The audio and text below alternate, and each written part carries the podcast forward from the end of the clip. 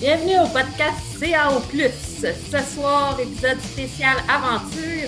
On a avec nous euh, trois gars qui partent dans 12 jours pour euh, une grosse aventure. on parle d'une aventure de 7 mois.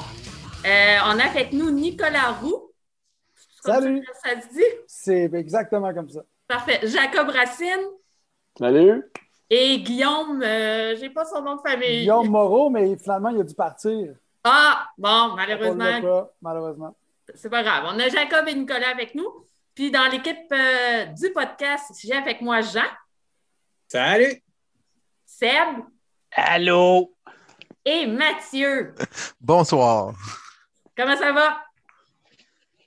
Parlez Ben, tout en même temps. Pas tout en même temps, hein, c'est ça? Moi, ça va bien. J'ai pas, une, pas une gigantesque expédition de fou incroyable à faire dans 12 jours. Fait que je suis relax, là, pas, de, pas de problème. Hey, moi, j'ai fait une gigantesque expédition. J'ai fait 20 km de ski de fond hors piste. Mais Oh, après ouais. 5 heures, euh, je suis rentré dans dedans puis j'ai mangé un bon souper. Là. C'est pas comme vous autres, j'avais pas de traîneau à traîner. Fait que Ah, compte tenu c'est- que- Oh, Vas-y, vas-y, Marie. Non, j'allais juste dire, compte tenu que le temps est limité, on peut peut-être euh, sauter tout de suite euh, dans le bain avec nos invités. Oui, bien c'est ça. Euh, on en a parlé au dernier podcast un petit peu, mais euh, j'aimerais ça, les gars, vous nous dites grosso modo, c'est quoi votre aventure, puis après ça, on va vous poser plein de questions. là. All right. Ben, grosso modo, l'expédition, c'est de l'objectif, c'est de traverser le Canada du nord au sud. Euh, c'est un énorme pays, le Canada, qui a été traversé souvent d'est en ouest, à plusieurs périodes de, de l'histoire. Puis encore aujourd'hui, en fait, plus que jamais, là, en vélo, à course à pied, etc. Euh, mais dans l'axe nord-sud, ça n'a jamais été fait. Euh, ça n'a jamais été fait pour plusieurs raisons. Mais la, la- la raison la plus importante, c'est sûrement que ça demande énormément de commitment. là. ça demande énormément d'engagement personnel, financier, euh, d'équipement, en termes d'équipement aussi, en termes de connaissances. Tu ne peux pas faire cette expédition-là euh, en une seule saison, en un seul mode de déplacement. Si tu veux le faire par tes propres moyens, sans moteur, tu es obligé de le faire sur plusieurs saisons. Tu es obligé de le faire sur les quatre saisons, en fait. Euh, euh, ça nécessite de se déplacer de plusieurs manières. Nous, on a choisi de le faire du nord vers le sud euh, et non le contraire. Donc, on part en ski. On va faire trois mois de ski euh, dans l'archipel arctique canadien. Ensuite, on va faire deux mois de canot qui va nous permettre d'entrer dans les terres pour finir la traversée du Nunavut vers le sud. Et là, une fois rendu aux premières routes forestières, euh, on va être au nord du Saskatchewan. Mais là, on va embarquer sur des vélos et on va pédaler pour 4000 km jusqu'au sud de l'Ontario, euh, jusqu'au lac Erie, dans le fond. Fait que c'est quasiment collé sur les lignes américaines. Fait que c'est un expé de euh, presque 8000 km, dans le fond 7600 km Ouais, J'allais poser la question, mais j'ai l'impression, avec mes quelques connaissances géographiques, que le Canada, c'est vraiment fucking large, mais c'est encore plus haut que c'est large. C'est euh, non, pas, pas- quand même pas jusque-là. C'est Euh, plus large reste- que haut. Ça reste plus large. C'est plus large haut. que haut. C'est tu- sûrement que, en fait, les gens ont l'impression que c'est. Il y a une distorsion plus- sur les maps. Il y a une énorme distorsion sur les marques, euh, les projections de Mercator qu'on voit tout le temps. C'est ces cartes-là qui sont les plus répandues sur Internet. Fait que les gens pensent là, qu'on s'en va faire, tu sais, que la distance en ski est, est dix fois plus grande que ce qu'on va faire en réalité. là. Euh, c'est 1600 km qu'on fait en ski, 2000 km de canot, puis 4000 km de vélo. En ski, on ne fait pas plus que. En fait, en ski, en moyenne, là, on fait 20-23 km par jour euh, pour une journée normale. En vélo, on prévoit faire 125 par jour.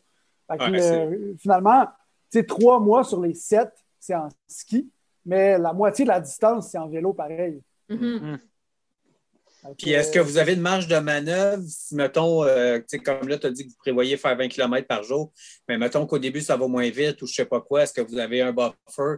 Euh, mettons que vous tombez à 15 km par jour pendant plusieurs jours, ce genre de, situation-là? Ben, c'est tout calculé, en fait. Ça, on le calcule. C'est une des premières choses qu'on fait. là, on établit notre pace, notre allure quotidienne. Puis là, après ça, on décide est-ce qu'on surévalue ou est-ce qu'on sous-évalue? La plupart du temps, on sous-évalue un peu, puis là, on se rajoute des day off là-dedans, des journées qu'on se garde en banque. Là. Donc, des journées qu'on amène de la nourriture, mais qu'on prévoit même pas skier, même pas avancer. Fait que là, ça rallonge le nombre de jours de nourriture qu'on doit avoir pour accomplir la même distance. Puis là, si tu veux, ben, tu peux dire qu'au lieu de faire de prévoir 20 km, en prévois 18. Fait qu'au final, ça change ton nombre de journées euh, de un ou deux jours. Puis, tu sais, au final, la nourriture, c'est ça qui est lourd là, d'un traîneau. Mhm. là. Fait que c'est ça qui, qui doit être évalué le plus précisément possible. Tu peux t'amener un autre T-shirt là, ou un deuxième chandail Myrno, on s'en fout, là. ça pèse rien. Mais un jour de bouffe, c'est lourd. Là, tu sais. fait que c'est, c'est ça qui doit être parfaitement évalu- évalué, là, estimé le plus précisément possible. Fait que oui, on a un buffer en masse. là. Vous n'avez pas euh, pensé à utiliser des, cerfs-volants, un peu comme euh, l'autre, euh, celui qui a traversé l'Antarctique, euh, Frédéric Dion?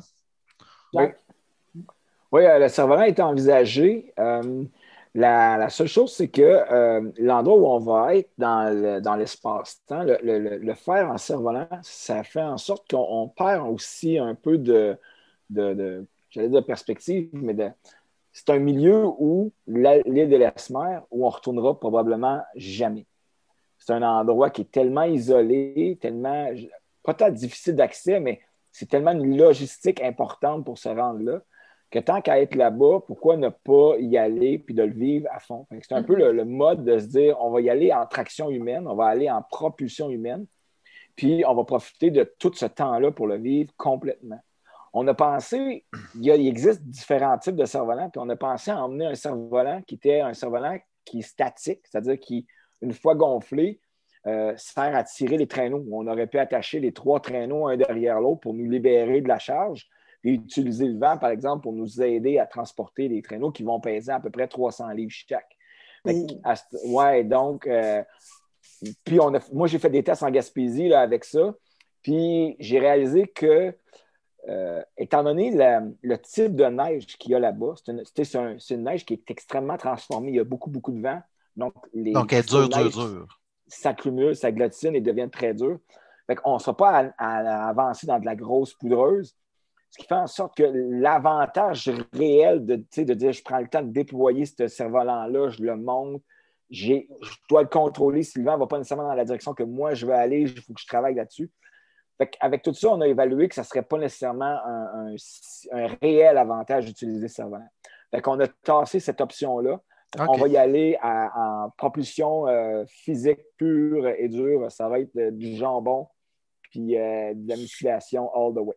On Si aime je- souffrir, on, on aime souffrir. Là. Ben, il y a un petit côté maso dans tout ça. Mais si je comprends bien aussi, l'approche, c'est que c'est pas une course. Vous n'essayez pas de faire ça le plus vite possible. C'est euh, l'expérience qui est là. J'imagine que vous avez aussi d'autres buts scientifiques qu'on va en parler tantôt, là, mais c'est pas euh, la, la- la- la rapidité, à part le fait qu'évidemment, ça vous permet d'amener moins de bouffe, euh, et pas si- tant un facteur.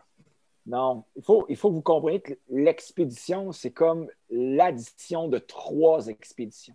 C'est une expédition de ski, une expédition de canot, puis une expédition de vélo.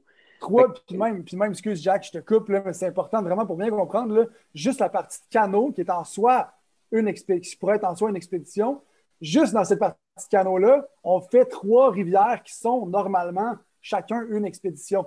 Ouais. Wow. OK. Tu sais, pour vous donner une idée là, à quel point c'est long, qu'est-ce qu'on va faire. là. Quand on en parle au monde là, qui, qui font des expéditions de canot, qui font des grosses expéditions de ski, ils ne comprennent pas là, c'est quels fils qui sont touchés dans notre tête. là. Ouais, justement, c'est vraiment, c'est comme un ultra-marathon versus un sprint, là, tu sais, ce qu'on va faire. là. C'est vraiment, vraiment, là, il faut commencer lentement, il faut se garder de l'énergie, il ne faut pas partir en fou. C'est vraiment ça la dynamique. Là. Puis comme disait. Jacob, on- on- le but, c'est d'admirer le paysage. là. Tu sais, Ça nous coûte tellement cher aller là-bas. Ça coûte, on a beau faire des campagnes de sociofinancement, on a beau se fendre le cul là, à essayer de trouver de l'argent. là. Ça reste qu'on n'en fait pas d'argent en partant en expédition. là. Au contraire, là. on n'a pas de salaire pendant sept mois. Là, fait que, je veux dire, euh, c'est ça, il n'y a pas de recette miracle. là. Juste le billet d'avion pour, y aller, ça nous coûte 30 000. Tu sais, en fait, plus que, plus que 30 000. Avec les billets pour Resolute, Jacob, ça nous a coûté environ 35 000. Là, Bon, 35 000. 36 35 000. 700. sans le stock. Là. Tu sais, Non. 40 000 en fait avec le stock. Là. Fait que, ça. Ah, ça n'a ben pas, pas de fin. Là, tu sais, je veux dire, fait, aller là pour finalement juste vouloir clencher Ça fait aucun sens dans notre Ça serait triste, en fait. Ça serait vraiment triste. Dans le fond, c'est un peu une expédition, euh, je l'appellerais le lifestyle. Tu sais, comme euh, il y a des gens qui euh, décident de prendre une année sabbatique puis d'aller, euh, je sais pas, moi, passer un an en Nouvelle-Zélande ou whatever, ben vous faites la même chose, c'est juste que vous restez pas sur place, vous bougez puis vous traversez votre pays. Exact. Exact. Mais tu vois, moi, les gens qui me demandent là, euh, si, si je suis stressé, on est-tu nerveux? C'est fou, mais oui, puis non, parce que je me sens même pas comme si je partais vraiment en expé. C'est la première fois que je me sens comme ça, parce que ça va tellement être long que c'est j'ai juste l'impression de changer de mode de vie complètement. C'est ça. Ben, tu t'en vas pas faire une activité, tu t'en vas comme vivre comme- ailleurs quelque chose. on s'en va 30 jours sur une rivière sur la côte nord. On connaît la date de retour. tu sais, On, on sait qu'on fait toute la même chose pendant ces 30 jours-là, puis tu sais, puis- Mais là, c'est comme il, va tel- il peut tellement se passer d'affaires, il peut tellement arriver de choses différentes. On fait trois sports différents. L'équipe, elle change aussi. Jacob, il est là pour la partie de ski pendant les trois premiers mois. Après ça, il s'en va. Puis là, on a deux amis qui viennent nous rejoindre. Fait que, tu sais, c'est vraiment une épopée qui va évoluer là, dans, dans toutes sortes de directions. Fait on- j'ai même pas l'impression que je pars en XP. C'est vraiment comme on devenait juste nomade complètement Mhm. pendant sept mois. tu sais. Ouais, puis vous allez découvrir des coins de pays qui sont très, très peu peuplés, sinon pas du tout. Là. Oui. Ça, ça, ça va être, euh, ça doit être quand même euh, assez euh, exceptionnel comme, comme expérience. Là. Euh, moi, j'ai une question. À quel point vous êtes en autonomie? Parce que, évidemment, je suppose que vous am- vous apportez pas vos canaux puis vos fat bikes euh, euh, à votre point de départ. Là. Non, effectivement, on a deux ravitaillements d'équipement. Il y a deux moments là, où est-ce qu'on change de mode de déplacement. Euh, c'est dans des communautés euh, autochtones.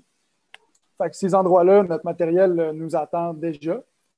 Puis, Avec un ravitaillement de bouffe, c'est- j'imagine? c'est des ravitaillements de nourriture aussi, mais il y a d'autres ravitaillements où là, on se fait livrer juste la bouffe. Fait en fait, l'expédition, c'est pas compliqué, c'est tous des segments de 40 jours. Il y a cinq segments de 40 jours. Fait il y en a deux qui c'est du ski, deux qui c'est du canot, puis un qui c'est du bike. Est-ce que ça, ça vous, vous êtes imposé ça justement à cause de la quantité de nourriture que ça représentait? Vous vous avez dit, OK, ben 40 jours, c'est pas mal le max qu'on peut apporter? Ou... Même pas, en fait, ça tombe comme ça à cause des communautés autochtones. Ah, oui. C'est, euh, c'est- c'est- cette expédition-là, là, c'est une question de temps avant que quelqu'un la fasse parce que tout le, trajet idéal passe par les communautés autochtones. T'as pas le choix, que, dans le fond. Là. Tu n'as pas le choix de passer par là anyway. Fait que, tu sais, tu n'as même pas besoin de te faire livrer là, de la bouffe là, euh, Dans le bush, là. dans le bush. Tu n'as pas besoin d'avoir des dépôts de nourriture. là. Non, Est-ce à tous que, les euh, 700-800 km, il y a une communauté dans laquelle on peut euh, Ouais. on- c'est rela- c'est ça, c'est relativement long quand même. là. 800 km en autonomie, là, 40 jours dans le traîneau, c'est assez pesant. là. Ouais. Il y a du monde qui font plus. Il y a du monde qui font des 80, 90 100 jours. jours là, tu sais, en autonomie. Mais là, eux autres, c'est un autre ligue. là. Je, je trouve ça hilarant que tu te sentes obligé de spécifier que 800 km, c'est quand même long. sais. ben, je n'en ai pas douté. Il n'y a personne qui a dit le contraire, là, sauf euh, erreur. Je pose la question, mais je me doute de la réponse. Euh, vous allez avoir un téléphone satellite, un GPS ou, euh, disons, une quelconque organisation pour l'urgence. là? On a un téléphone satellite.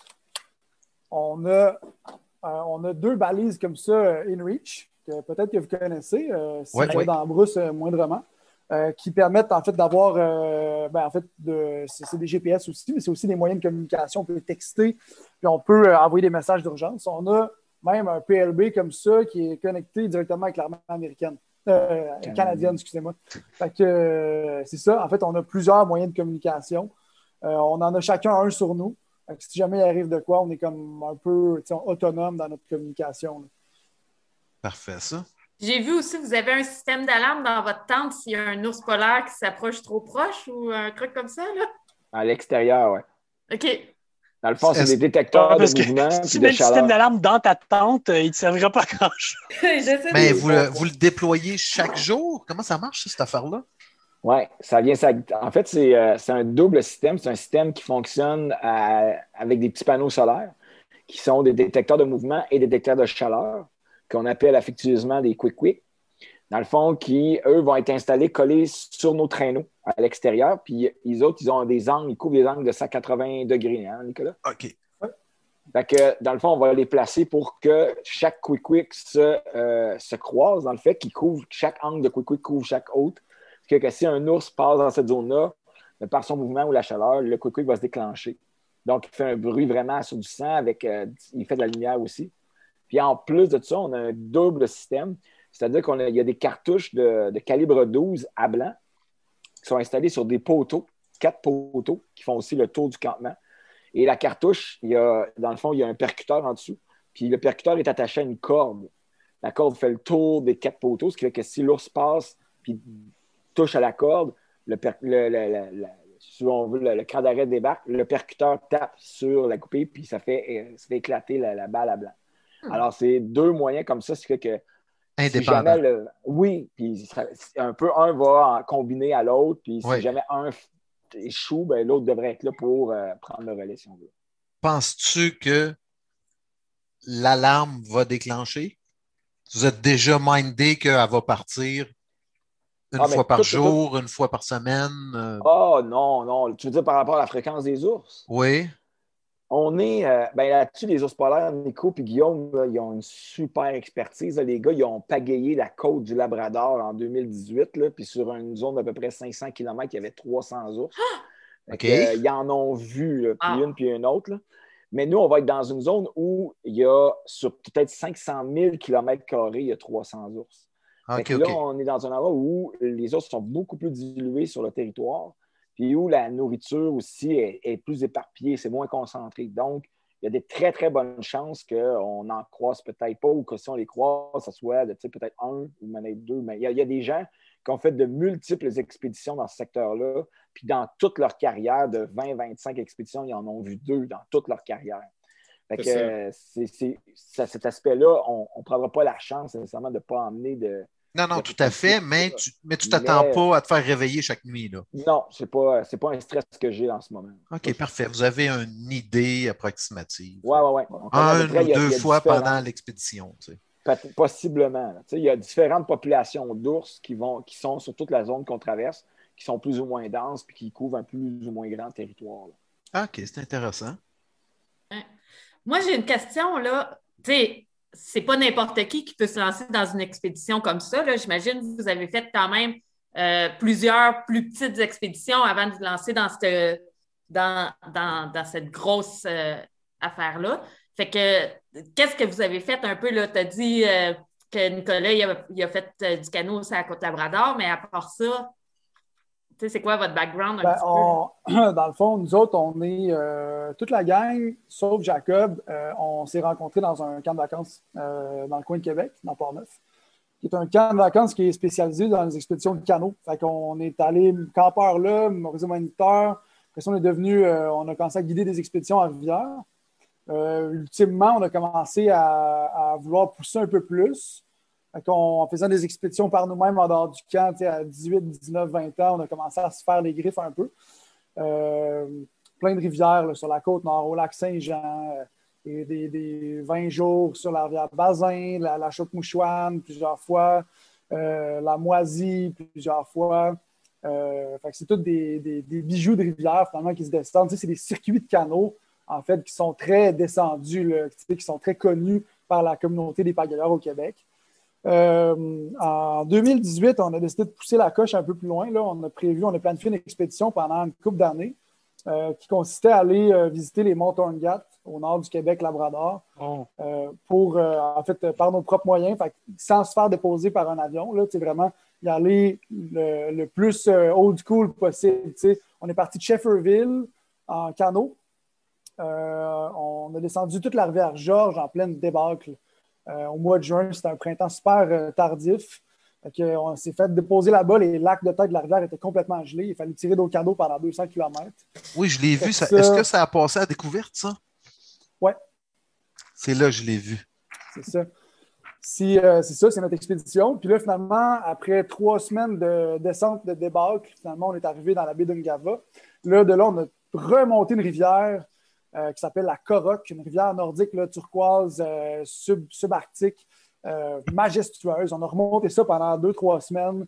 Après ça, on est arrivé, on a dû changer de bassin versant. Là, on est vraiment rentré dans la chaîne de montagne, bordé là, de, des, sommets de 1500 mètres de haut, des, des vallées là, à couper le souffle, là, incroyable. personne qui va là. Là, là tu arrives là en canot par tes propres moyens. C'est hallucinant d'être là. On est allé monter le mont d'Iberville. Après ça, on est redescendu l'autre bord, puis on est l'autre bord euh, étant le- vers l'océan Atlantique. Là, on a fait 600 km dans la mer du Labrador en canot pour arriver à un village inuit qui s'appelle Nain au Labrador. Là, on a vu plusieurs sites archéologiques, on a paillé des baleines, des icebergs, des falaises là, coupées droit au couteau, des ours polaires. En trois semaines, on a vu euh, une dizaine d'ours polaires, euh, quasiment une trentaine d'ours noirs. euh, de, la, de la faune, là, ça te sort par les oreilles, c'est capoté. Là. Fait que euh, ça, ça a été une grosse expédition. Ça, ça a vraiment été une grosse expédition. Pas longue, mais vraiment intense. Ça a été un 65 jours super intense. Vraiment, là, trois semaines de la côte du Labrador, là, on ne dormait pas. On se faisait réveiller par des ours polaires à 15 mètres de la tente. Sérieux, là, on- à la fin, là, on avait hâte que ça finisse. C'était vraiment, c'était vraiment c'est comme À tes bout. yeux sais, t'es vraiment à bout, t'es à côté. Là. Fait que euh, c'est ça. Fait que ça, ça a été une grosse expé. Ça, ça, ça nous a permis à mon ami Guillaume puis moi, là, Guillaume qui était là tantôt, là, qui, qui a dû partir, ça nous a permis en fait de mieux comprendre comment monter des, des expéditions un peu plus trash, un peu plus longues, un peu, avec plus de commitment. Puis après ça, qui coûte plus cher aussi. Que Quand Mhm. ça coûte plus cher, il faut que tu trouves de l'argent. Il faut que tu convainques du monde que ça vaut la peine qu'il te donne de l'équipement. Il faut que tu convainques le monde que ça vaut la peine qu'il te fasse des dons, etc. Fait que on est venu à développer un genre de. être capable de présenter nos expéditions d'une manière attrayante, qui, qui, qui a, qui a le goût de- d'engager les gens à vivre avec nous puis à faire des conférences, etc. Fait que, en deux ans, on a fait peut-être euh, quasiment une centaine de conférences. euh, la dernière XP, celle qui s'en vient, euh, vraiment, ça, ça a brassé pas mal. là. Puis euh, on, a eu, on a fini par avoir une belle visibilité médiatique, ça c'est bien le fun. Puis euh, c'est ça, on peut présenter nos images. Ça, on essaie de prendre des belles images en XP puis de le montrer aux gens. Fait ça fait vraiment partie de la game. là. Tu sais, C'est être capable de ramener du stock pour le présenter après. Ben, tu sais, c'est Ben, votre, euh, tu sais, comme votre gang-pain, là, à un moment donné, là. Tu sais, si tu ne rapportes pas d'images, ben, tu finances, tu finances ton, ton expédition au début, ça, c'est sûr. Mais après ça, c'est là qu'elle se rentabilise, tu sais, avec les conférences que tu fais. Fait que si tu ne prends pas d'images, il n'y a pas d'argent qui rentre, là, t'es Exactement. t'es C'est aussi fait, simple là. que ça. Si tu n'as pas d'image, il n'y a pas d'argent après. c'est fini, là. Ouais. Et pas juste ça, tu n'as pas d'argent pour la prochaine que tu veux faire, puis ainsi de suite. Tout- toute une- Exactement. C'est une boucle, là. Mais oui, au-delà de ça, j'imagine que votre, euh, votre but aussi, c'est de partager ça avec des gens, puis d'essayer de- d'encourager les gens à peut-être essayer de vivre des trucs comme ça, pas à la même échelle, évidemment, mais de découvrir leur, pays, parce que le Canada, c'est un pays dont euh, la grande majorité de la population connaît euh, qu'une toute petite, petite partie. C'est euh, un pays dont le territoire est très difficile à découvrir, la majorité du- de ce territoire-là, du moins. Ben, écoute, 80% euh, des Canadiens vivent dans 200 km au nord de la frontière américaine. Fait que, tu sais, les, les trois territoires là, canadiens, là, euh, Yukon, TNO puis euh, euh, Nunavut, là, ça fait 40 de la, de la, de la superficie canadienne. Puis il y a 2% des gens qui habitent là. Fait que, effectivement, tu as raison, Seb. Les, le, le Canada, les gens ne vont pas dans le nord. C'est aussi simple que ça. C'est pas accessible. Puis, anyway, on ne veut pas que les gens y aillent non plus. Euh, dans le sens, on ne veut pas que tout le monde y aille. Non. Ouais. Fait que, Mais ça Ça, n'arrivera jamais parce que c'est pas super mainstream. tu sais. Je Non, c'est ça. pas qu'il y ait une vague d'engouement qui euh, fasse en sorte qu'il y aura du trafic sur euh, la route de la baie James un jour. là, pas- ça m'étonnerait du moins. Et pourtant, Ouais. tu restes dans la même province puis tu es complètement dépaysé comme si tu allais Ben dans oui. un autre pays. Après ça, le Nord, c'est tout le temps relatif. Tu, sais, tu fais référence à Bay James. La baie James, pour le, pour le Montréalais moyen, c'est au Nord. tu sais. Mais c'est le tiers. Tu sais- tu nous, où est-ce qu'on s'en va? Je veux dire, on est au 80e parallèle. Le pôle Nord est au 90e. Tu sais, Ouais. Ça va à Shefferville, tu es au 52e. Allô, là? on T'étais s'en à moitié, là, va- 50 Ouais. puis 40. Là, tu sais, fait que c'est Ouais, le concept fou, de nordicité. euh, C'est vraiment flyé. là. c'est flyé, là. Mm, Ben, c'est ça. Puis- Fait que, euh, Fait que vous partiez du, vous partez du 80e, puis vous descendez jusqu'au quoi? 42e, 43e à peu près? ah, je me souviens plus, c'est en bas du 49. Il me semble que vous êtes au 47. Peux-tu 47, Ok. 47? Ça se peut, ouais, ben oui, c'est juste en bas du 49. Lower, lower 48, ouais, ouais, c'est en bas du Ouais, 40. c'est ça. Ah, c'est bon. Puis, euh, côté scientifique, c'est tantôt vous parliez qu'il y avait un volet scientifique à votre affaire. Est-ce que vous allez surtout vous concentrer sur les effets de cette expédition-là sur le corps humain? Ou si vous avez d'autres volets euh, en bas que vous voulez checker aussi. Ben, je sais pas, qu'il y avait un truc sur les arbres. un peu du euh, projet euh, en médecine. Ben oui. Dans le fond, on, est on travaille en lien avec l'Université Laval et l'Université du Québec à Rimouski sur un projet, dans le fond, qui analyse un peu l'impact du froid, du stress et sur le sommeil, sur le corps humain aussi. C'est une grosse étude où on, a à, prendre des, données sur nous-mêmes. Euh, on a toute une montre qui nous a été donnée, qui check notre pulsation cardiaque. Euh, une fois par semaine, on se doit de, de, linker cette montre-là avec un téléphone. On a des, des iPhones, linker le téléphone pour euh, regarder notre rythme cardiaque au moment où on s'endort.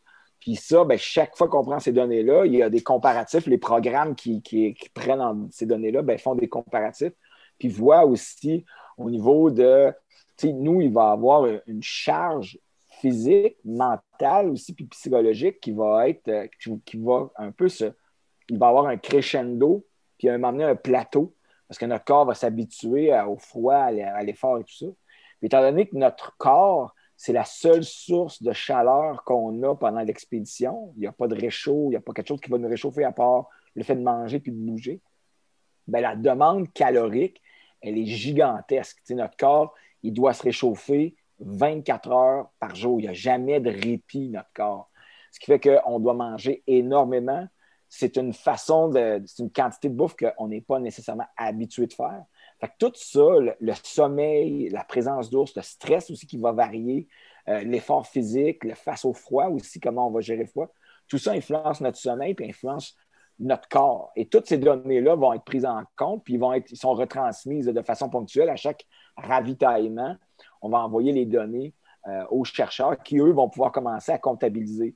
moi, je fais la partie nordique, mais les gars, eux, ont vraiment, sur le long terme, avec le changement de saison, avec le changement de sport, ils vont emmener une quantité de données sur le plan physique qui va être exceptionnelle sur du long, long, long, long terme. Puis l'autre aspect scientifique, c'est celui forestier. Guillaume il est docteur en génie forestier. En forestier. Lui, dans le fond, une, une étude qu'il a faite aussi avec Nicolas en 2018, c'est de, de, regarder comment les changements climatiques qui sont souvent un peu plus importants dans la partie nordique, où on voit les effets qui sont plus importants là-bas. Comment ces changements-là affectent la croissance des arbres? Est-ce qu'effectivement, il y a est-ce qu'il y a des changements? Est-ce que les arbres poussent plus vite, moins vite? Est-ce qu'il est y a des arbres?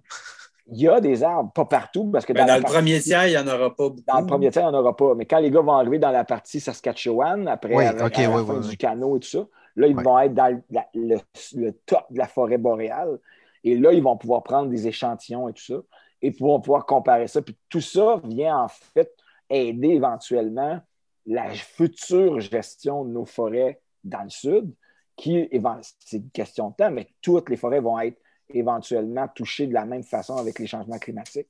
C'est un peu comme si euh, Guillaume et tout ça prenaient des échantillons pour avoir une idée dans le futur de ce qu'on devrait vivre ici dans le sud euh, ben, en tout cas, pas nous nécessairement, mais les arbres, les écosystèmes et tout ça.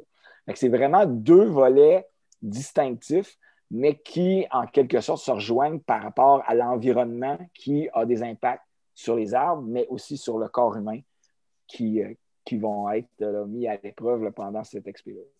Je, suppose que Guillaume va prendre des observations, des photos, des trucs comme ça, mais pas forcément beaucoup d'échantillons, parce que. faut les transportes, là?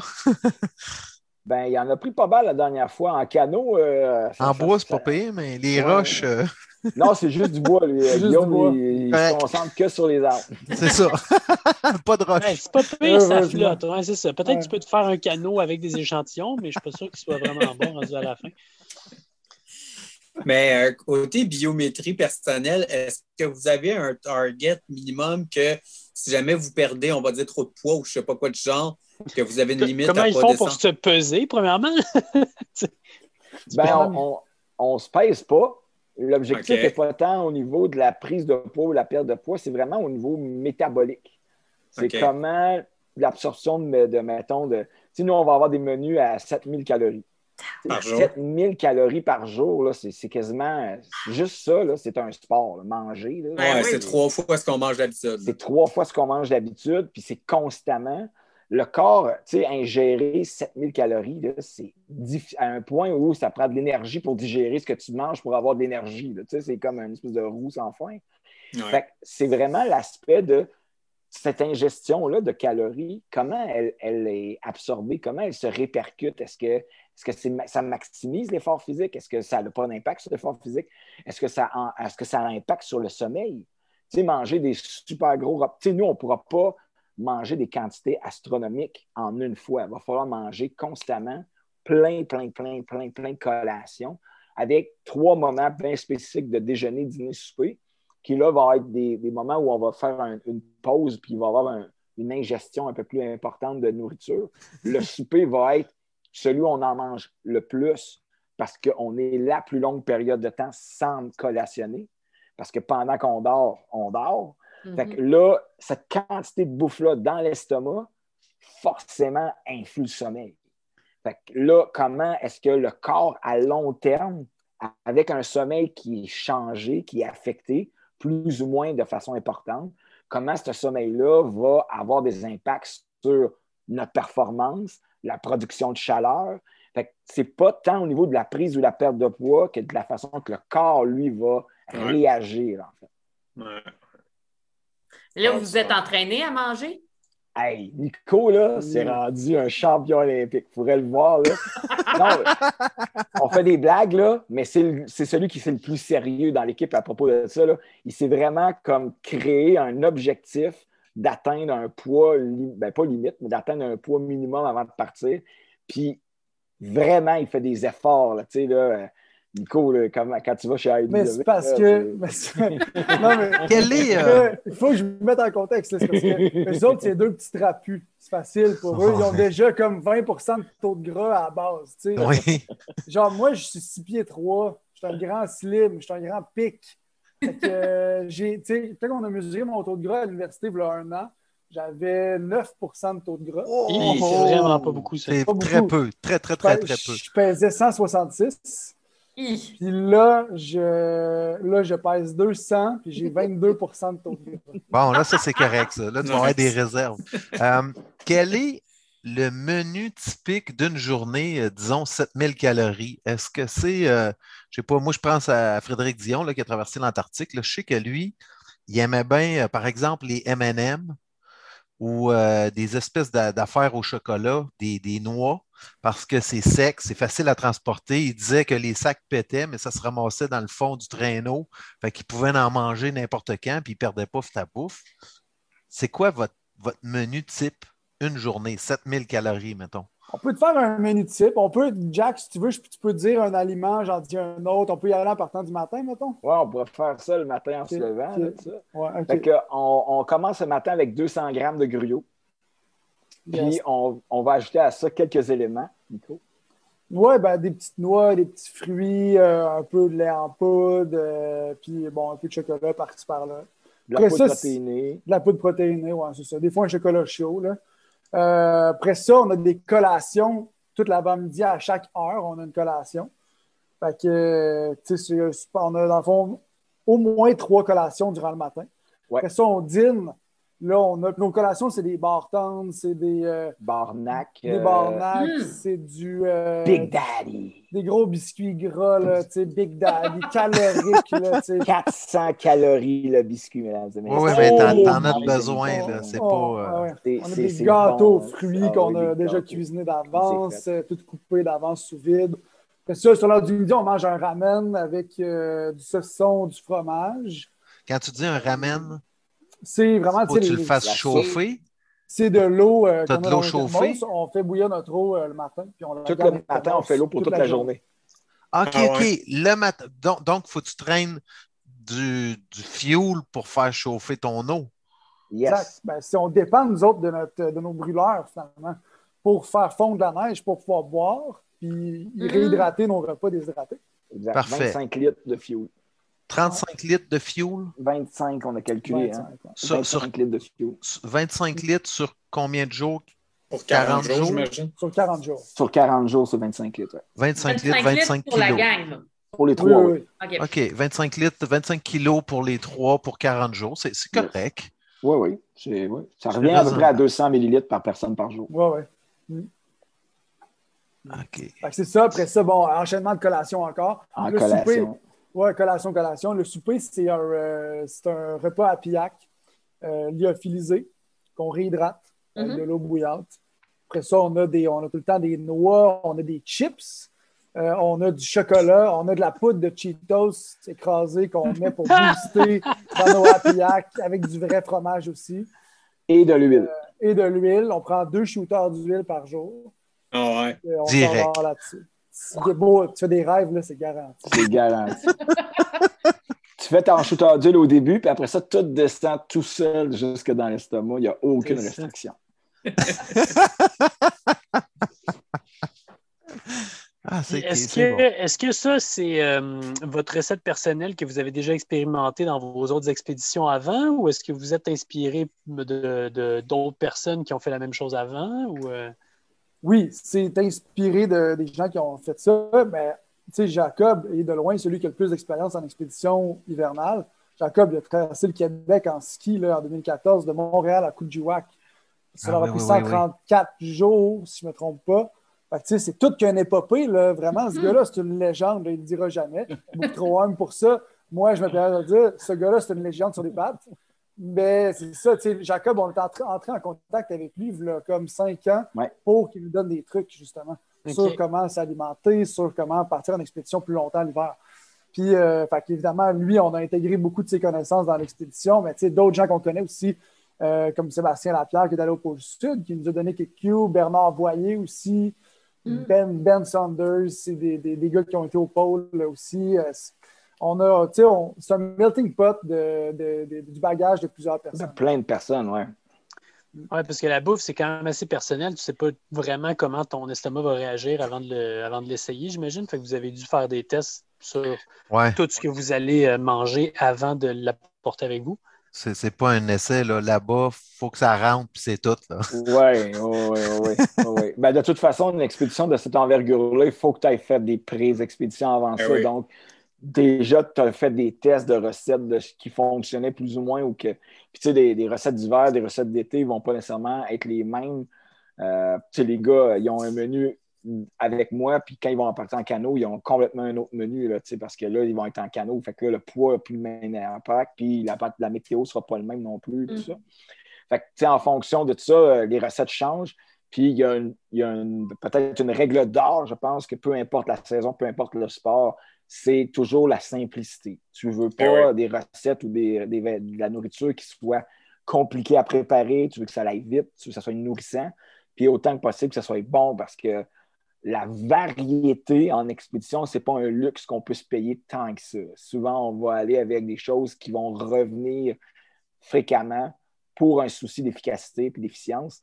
Fait que, faut que comme il n'y a pas une tant grande variété que ça, ben, tu veux que ce que tu vas manger, ça ait un, un certain goût puis que ça ne soit pas ni fade, ni trop punché pour que, donné, que le goût te, te remonte au nez. tu sais. Exact. Alors, Ah, c'est ça. On va arrêter de parler de bouffe, là, mais euh, juste une dernière question sur le sujet. C'est quand même assez fascinant. Est-ce que vous avez pas mal tous le même menu ou ça varie beaucoup entre chacun? C'est la même chose des trois. OK. On a le même menu, les trois gars ensemble. Euh, Il n'y a pas de. Fait qu'il y a pas de mélange, il y a pas de, ben, en fait, il n'y a pas de problème de mélange, il n'y a pas de problème. Si un mange moins une affaire de l'autre, si on en perd, on peut backer. C'est super, super. Vous allez simple. harmoniser votre microbiote. Exactement. Ça va- les pets vont sentir la même affaire. partout. Comme ça, c'est incognito. Tu sais jamais c'est qui. Parfait. Là, euh, question préparation. euh, évidemment, vous avez déjà fait plein d'expéditions dans des terrains qui sont assez comparables, mais vous n'avez jamais, vous avez jamais fait ce chemin-là. Qu'est-ce que vous avez comme info sur, euh, sur quel terrain, euh, quelles vont être les conditions? Météo, bon, j'imagine qu'il y a des observations, mais euh, entre deux communautés, il y a 800 km, ben, forcément, il n'y a pas forcément d'observation météo. Vous ne savez pas quel vent il va y avoir, comment va être la surface, et où vous avez trouvé des infos là-dessus? Ou est-ce que vous allez improviser puis that's it? Ah non, non, non, il n'y a pas d'improvisation. Non, on ne peut pas. on peut pas. À 30 000 de billet d'avion, je te confirme, Non. il n'y a, pas d'improvisation. Si on y va, c'est parce qu'on va skier. Là. Ouais, exact. Ben, ouais, Puis- c'est ça. C'est comme je te dis, c'est- c'est c'est- encore une fois, c'est juste faire c'est demander aux gens qu'on connaît qui sont allés jouer par là-bas, c'est demander aux locaux aussi comment se comporte la banquise à tel temps de l'année. Euh, les cartes des glaces. Les cartes des glaces, les services des glaces canadiens. Euh, il y a tellement de choses. Ah oui, on a ça, nous, un service des glaces canadiens? Oui, oui, certains, oui, certains services des glaces canadiens. Tu sais que tu es dans un pays cool quand ton pays a un service des glaces, pour vrai. C'est marrant. Sérieux, là, c'est quand même cool. Tu sais, au moins, mes taxes au Canada servent à quelque chose d'intelligent. Ouais, c'est Aucune déception de payer pour le service des glaces. Nous, on, on, skie que la banquise, on skie la mer gelée tout le long. Fait que, nous, le, la plus gros, je dirais la partie la plus importante, c'est de connaître justement le type de banquise sur lequel on va skier, la, quantité de glace et tout ça. Puis après ça, ben, y a, on n'est pas les premiers à jouer dans ce terrain-là. Il y a d'autres personnes qui sont déjà allées dans d'autres années dans le passé puis qui peuvent nous dire Ah oui, tel secteur, on sait que c'est plus fragile, il faut faire attention, il y a souvent des zones ouvertes. Puis on peut comparer avec les cartes des glaces, justement, puis voir qu'effectivement, c'est pas tous les ans. Mais fait que là, nous, le trajet a été fait en prenant en compte ces, détails-là, en sachant que bon, ben, telle partie, c'est plus fragile ou qu'il y a plus de risques, on va aller plus à l'ouest de cet endroit-là, ainsi de suite. il y a des gens qui sont passés par là, c'est juste qu'ils n'ont pas fait le trajet au complet comme. complet, non, non. Il y a des gens qui ont déjà skié ce secteur-là. Bernard Voyer est allé là-bas. Euh, mm-hmm. On n'est pas, les, on pas les, premiers à aller là-bas. Mais reste que d'une année à l'autre, les choses changent. Puis, ce n'est pas une source d'information qui nous permet de dire c'est un go, c'est l'amalgame d'une multitude de sources d'informations, de gens, de locaux sur place aussi, parce que les, les, les Inuits, là, ils vivent dans des petites communautés, mais c'est des gens qui se promènent énormément sur leur territoire. C'est des gens qui, tu sais, là, qui. C'est des nomades. habitent. Ben, sans que ce soit des nomades, ils reviennent à la maison, mais c'est des gens qui chassent, c'est des gens qui habitent leur territoire. Fait que dans une zone, on ne peut pas dire peut-être à 800 km autour, mais dans des zones assez larges autour, il y a des connaissances, il y a des gens qui ont vu la glace, qui connaissent, qui peuvent nous donner des infos. Fait que comme on a des contacts dans chaque communauté où on s'en va, ben, c'est avec tout ça, on permet d'avoir une idée d'ensemble qui nous permet de, pouvoir préparer l'aventure et être à peu près certain de pouvoir avancer. Puis l'autre détail, comme tu disais, la météo, ben, à un moment donné, nous, la météo, c'est plus ou moins un facteur qu'on prend en compte parce que on n'a pas le luxe de se dire Ah. C'est ça. Beau temps, mauvais temps, tempête, pas tempête. Aujourd'hui, c'est 22 kilos, 18 kilos, puis c'est tout. C'est tout. Puis si jamais il y a un blizzard, une situation qui nous mettrait en danger, bien là, on va rester dans l'attente. Tu vas retarder d'une journée. On perd une journée, puis qu'on va pouvoir la. Tu sais, on n'est pas obligé de la regagner le lendemain pour faire un 40 km le lendemain. On a 40 jours pour regagner cette journée-là. Tu sais, mm-hmm. fait que à, à 3 km par jour, ça se fait, là, 20 km. Fait que c'est tellement une longue expé, c'est tellement un gros truc. Il n'y a vraiment pas de pression dans le temps.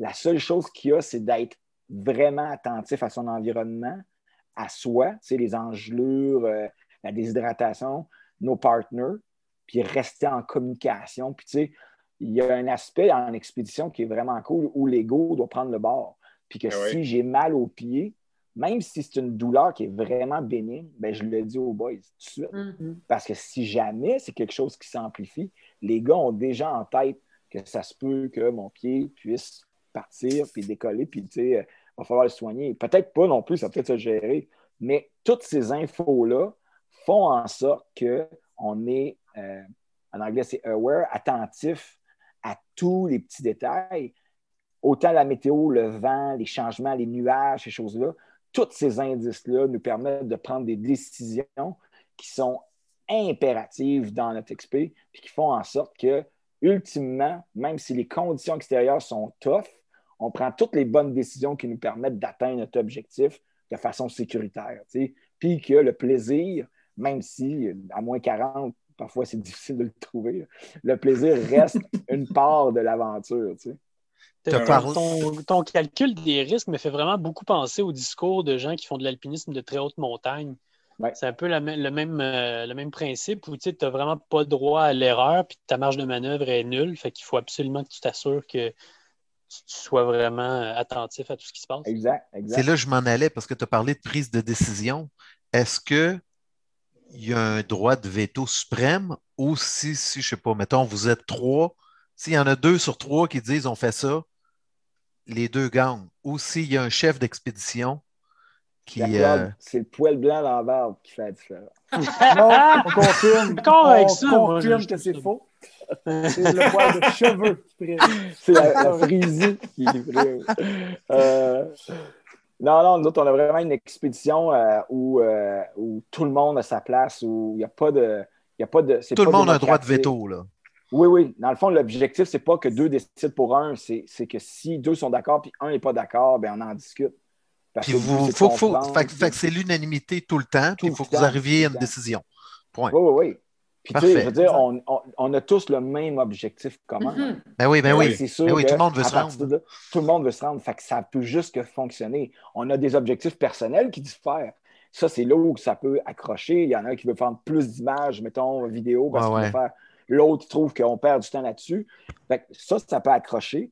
Mais ultimement, une fois que tu t'assis, que tu en jases, ben, ça peut juste cliquer ou ça va juste fonctionner en disant Ouais, c'est vrai, c'est vrai, puis on, veut tous la même chose ultimement. il n'y a pas besoin de chef ou de, droit ou de, on tire à la courte paille dans un, dans un truc comme ça.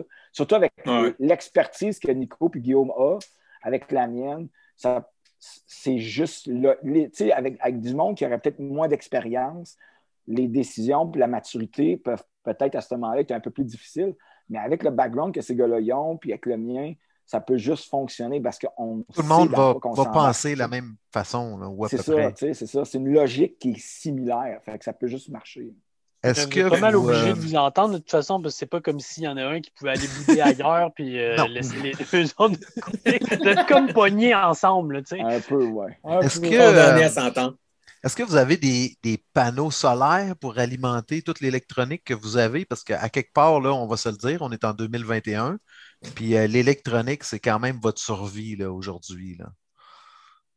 Oui, on a un méchant bon kit de panneaux solaires. On a, en fait, c'est pas compliqué, on a le meilleur équipement électronique. C'est aussi simple que ça. On a, des, panneaux solaires Power Film avec des fils qui sont, euh, qui sont euh, euh, qui sont spécialement faites pour ce qu'on s'en va faire, qui ont été renforcés, adaptés, pour ça. On a, euh, on a un setup de batterie qui permet de transférer l'énergie de tous nos, dispositifs à toutes nos batteries, à tous nos dispositifs encore, tout bord, tout côté. Fait que toute l'énergie est transférable, bref. Euh, même chose pour le transfert des images, des backups, etc. C'est vraiment un setup optimal. Ah, c'est cool. C'est. Non, c'est ça. C'est 2021. Marie disait tantôt que vous partiez dans 12 jours. Fait que là, le dernier stretch avant votre départ, est-ce que vous faites, euh, tu sais, comme nous autres, dans le monde de la course, on fait un genre de taper avant un gros événement. Est-ce que vous faites quelque chose du genre où que là, vous réduisez votre niveau d'effort pour un bout? On s'embarrer dans un hôtel. Peut-être avant de parler de taper, moi j'allais demander c'est quoi la préparation physique et peut-être mentale qu'on fait pour ça? Tu comment on peut se préparer à quelque chose comme ça? Est-ce que vous faites juste rester actif puis bouffer ou. Euh? Il y a un mythe euh, qu'il faut déboulonner, c'est qu'il faut être monsieur et muscle pour partir faire des, trips comme ça. Ça on le savait déjà. C'est archi faux. c'est archi faux. la préparation physique, l'entraînement physique, là, c'est pas plus que 15-20% du temps qu'on accorde à la préparation globale. Ah vraiment, ah! pas, vraiment pas plus que ça. donc, euh, entraînement par semaine, on va dire 5 heures par semaine? Euh, un peu plus quand même, mais disons, disons, concrètement, ce qu'on fait, nous autres, c'est qu'on veut, on, veut s'entraîner d'une manière qui est fidèle à la manière qu'on va forcer, euh, puis qu'on va travailler sur le terrain on va tirer des charges très lourdes derrière nous avec notre corps, avec notre bassin, nos hanches, en mobilisant vraiment nos gros muscles du corps. Euh, on tire des pneus, on tire des plateaux là, de 50 livres en caoutchouc. Euh, c'est comme ça qu'on s'entraîne. En fait, on fait ça plusieurs fois par semaine, des stretches de 1 heure à 2 heures. Euh, ça dépend des semaines, mais je veux dire, on n'est pas, on travaille dans la vie, là, fait qu'on n'a pas l'équivalent de deux jours par semaine à temps plein à mettre là-dedans dans l'entraînement physique, là, mais vraiment pas. Là, on est comme tout le monde. Là, fait que, on s'entraîne après un job. On s'en va faire notre deux heures de training, puis euh, on fait petit train va loin. Là, euh, on s'entraîne peut-être quatre fois par semaine. Avec ça, tu fais un peu de. Tu t'entraînes musculairement aussi, puis tu vas courir une fois de temps en temps, puis ça le fait. L'objectif ultime, c'est de, de créer une forme physique de base qui permettent d'avoir une endurance musculaire profonde, puis d'avoir une structure musculaire qui fasse qu'on n'ait pas de blessure. Mhm. Parce Oui. que, tu sais, contrairement à un marathon ou une course, que tu vas, tu vas forcer un, un- temps d'heure, nous, c'est dans les mois, tu sais. Fait que ce qu'on veut, c'est on va faire des mouvements répétitifs. Ces mouvements répétitifs-là vont, vont solliciter certains groupes de muscles. Donc, c'est préparer ces groupes de muscles à travailler dans le temps plus que dans la performance. La spécificité de l'entraînement reste, euh, reste valable pour vous aussi.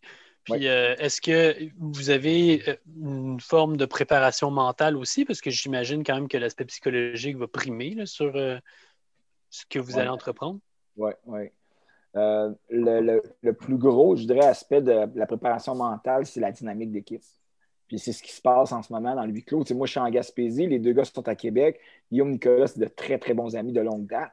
Fait que, tu moi, je suis un peu comme l'électron libre là-dedans.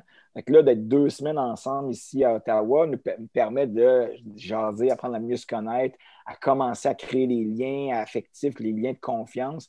Puis tout ça va faire en sorte que sur le terrain, ces liens-là vont venir jouer leur rôle de cohésion, là, tu sais, tout le lien affectif et tout ça.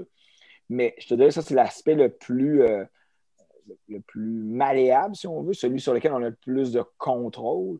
Parce qu'après ça, ce qu'on va vivre sur le terrain avec un niveau de stress, avec la gestion du froid, de la douleur, de la faim, ces choses-là, ça, c'est difficile de s'y préparer à l'avance parce que les conditions dans lesquelles on va être sont difficilement reproduisibles avant. Le meilleur moyen de se préparer mentalement à ça, c'est d'en avoir fait avant. Donc, de commencer d'autres expéditions, de faire ce que les gars ont fait en 2018 puis dans toute leur vie, dans le fond. Plus Donc, petite, puis augmenter Tout tranquillement. le temps aller de plus en plus loin puis de plus en plus longtemps. Puis ça fait en sorte que sur le plan personnel, tu sais où tu peux aller, tu connais un peu tes limites. Puis comme je disais tantôt par rapport à l'orgueil, le communiquer avec les autres par rapport à ses limites, puis, de faire en sorte que quand tu arrives dans tes limites, ben, que les autres le sachent, puis te soutiennent là-dedans. tu c'est là où, quand tu es à la veille de mettre un genou à terre, que tes deux boys sont là puis te tiennent, ben là, l'espèce de souffle, de, tu de répit que tu as, ben, te permet de faire le pas supplémentaire. Puis là, mentalement, de sentir, OK, je pensais que je venais de frapper le mur, mais finalement, non, le pas supplémentaire est possible, ça, et ainsi de suite. Puis le moment donné, ben là, le beat repart. Puis le moment qui était temporaire, qui était de difficulté, ben là, il disparaît. Puis là, quand c'est l'autre qui met le terre, ben là, tu es valable, tu es là, tu es, disponible pour là, toi aussi le soutenir, ainsi de suite. Puis c'est comme ça que l'XP, dans ce temps-là, dans une durée de temps aussi grande, permet d'être, euh, tu sais, peut, peut se réaliser puis être viable. Ça doit être très compliqué quand même de faire la différence entre euh, un moment qui est passager comme ça, puis de dire non, il faut qu'on l'aide à passer à travers puis à pousser au-delà de ça, ou dire non, non, c'est vraiment sérieux. euh, si on le pousse davantage dans ce retranchement, peut-être que ça va casser complètement. Ou est-ce que vous avez des. J'imagine que vous avez déjà vécu un peu ça, fait que vous devez savoir un peu euh, qu'est-ce qu'il y en est?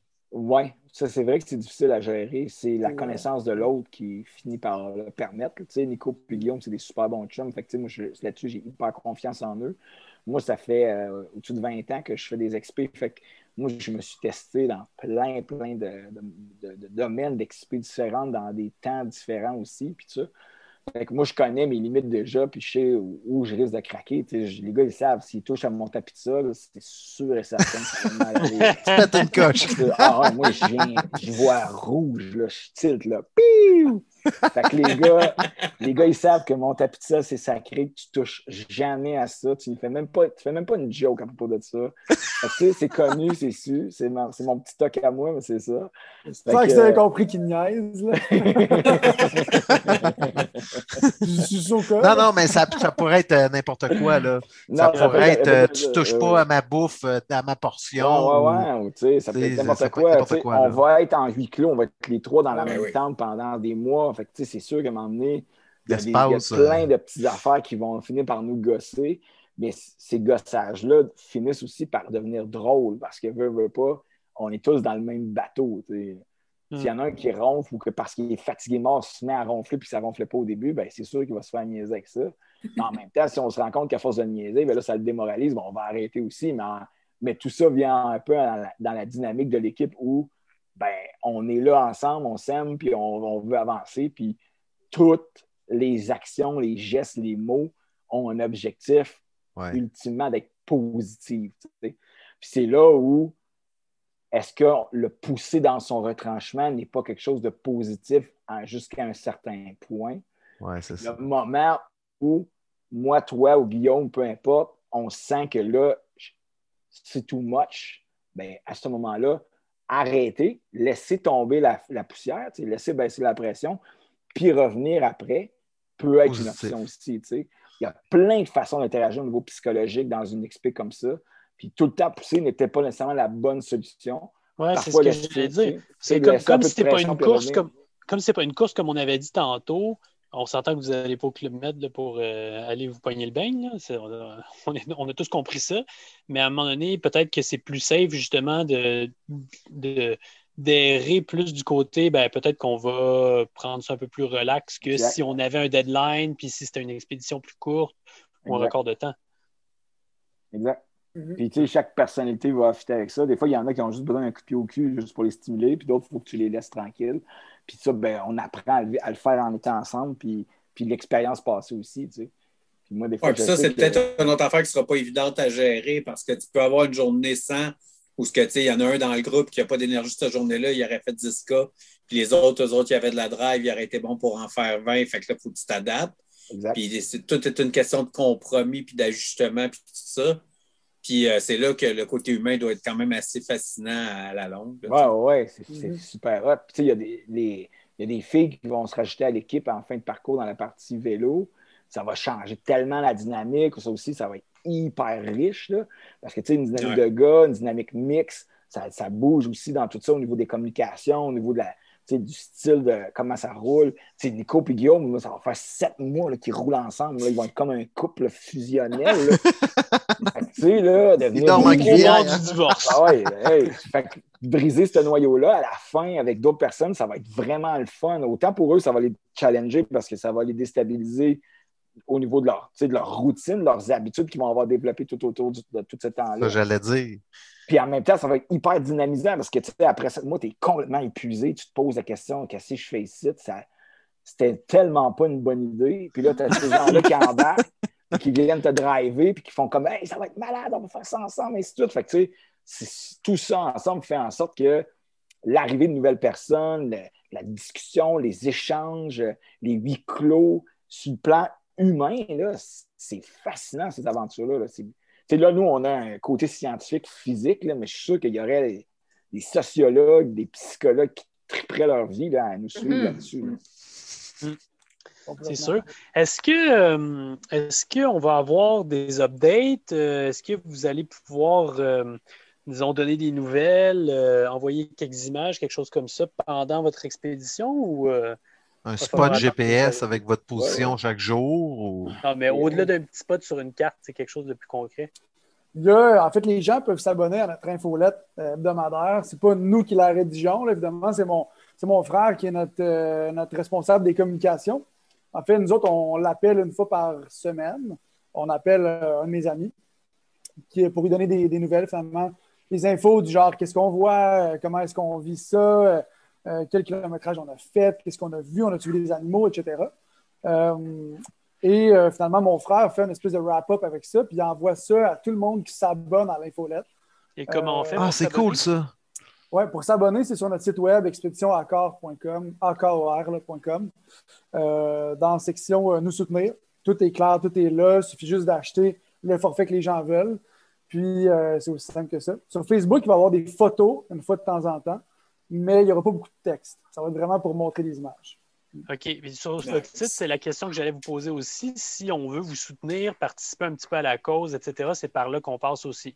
Yes. Exact, oui, ouais, sur notre site web, dans l'onglet Nous soutenir. Euh, et on a une conférence publique le 11 mars à 19h euh, c'était notre dernière conférence euh, avant, le départ. Oui, parce qu'il faudrait peut-être le dire, on ne l'a pas spécifié, mais vous êtes en isolation en ce moment. Vous êtes, euh, vous êtes pris, pogné à ne pas pouvoir sortir de l'hôtel, c'est ça? Exact, oui, c'est ça.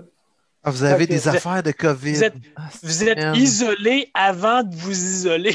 Ah, c'est n'importe quoi. Exactement ça. ben, c'est pas n'importe quoi parce que les, les communautés inuites euh, sont, ben sont, tellement vulnérables à ce genre de virus-là. Oui, Ils vivent tellement en promiscuité que quand ça part, ça part pour vrai là-bas.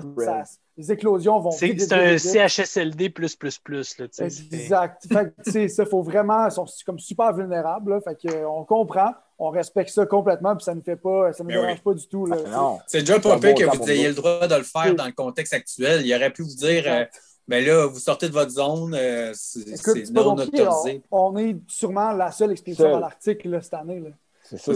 En même temps, euh, eux autres, ils n'ont pas d'hôpitaux s'il y a quelqu'un qui a des C'est- problèmes majeurs de la COVID. Fait oublie ça. Là. Ben faut non, pas que ça se rende là, zéro. Là. C'est Zéro, zéro. c'est- Exactement. Non, non, non, c'est ça. C'est ça.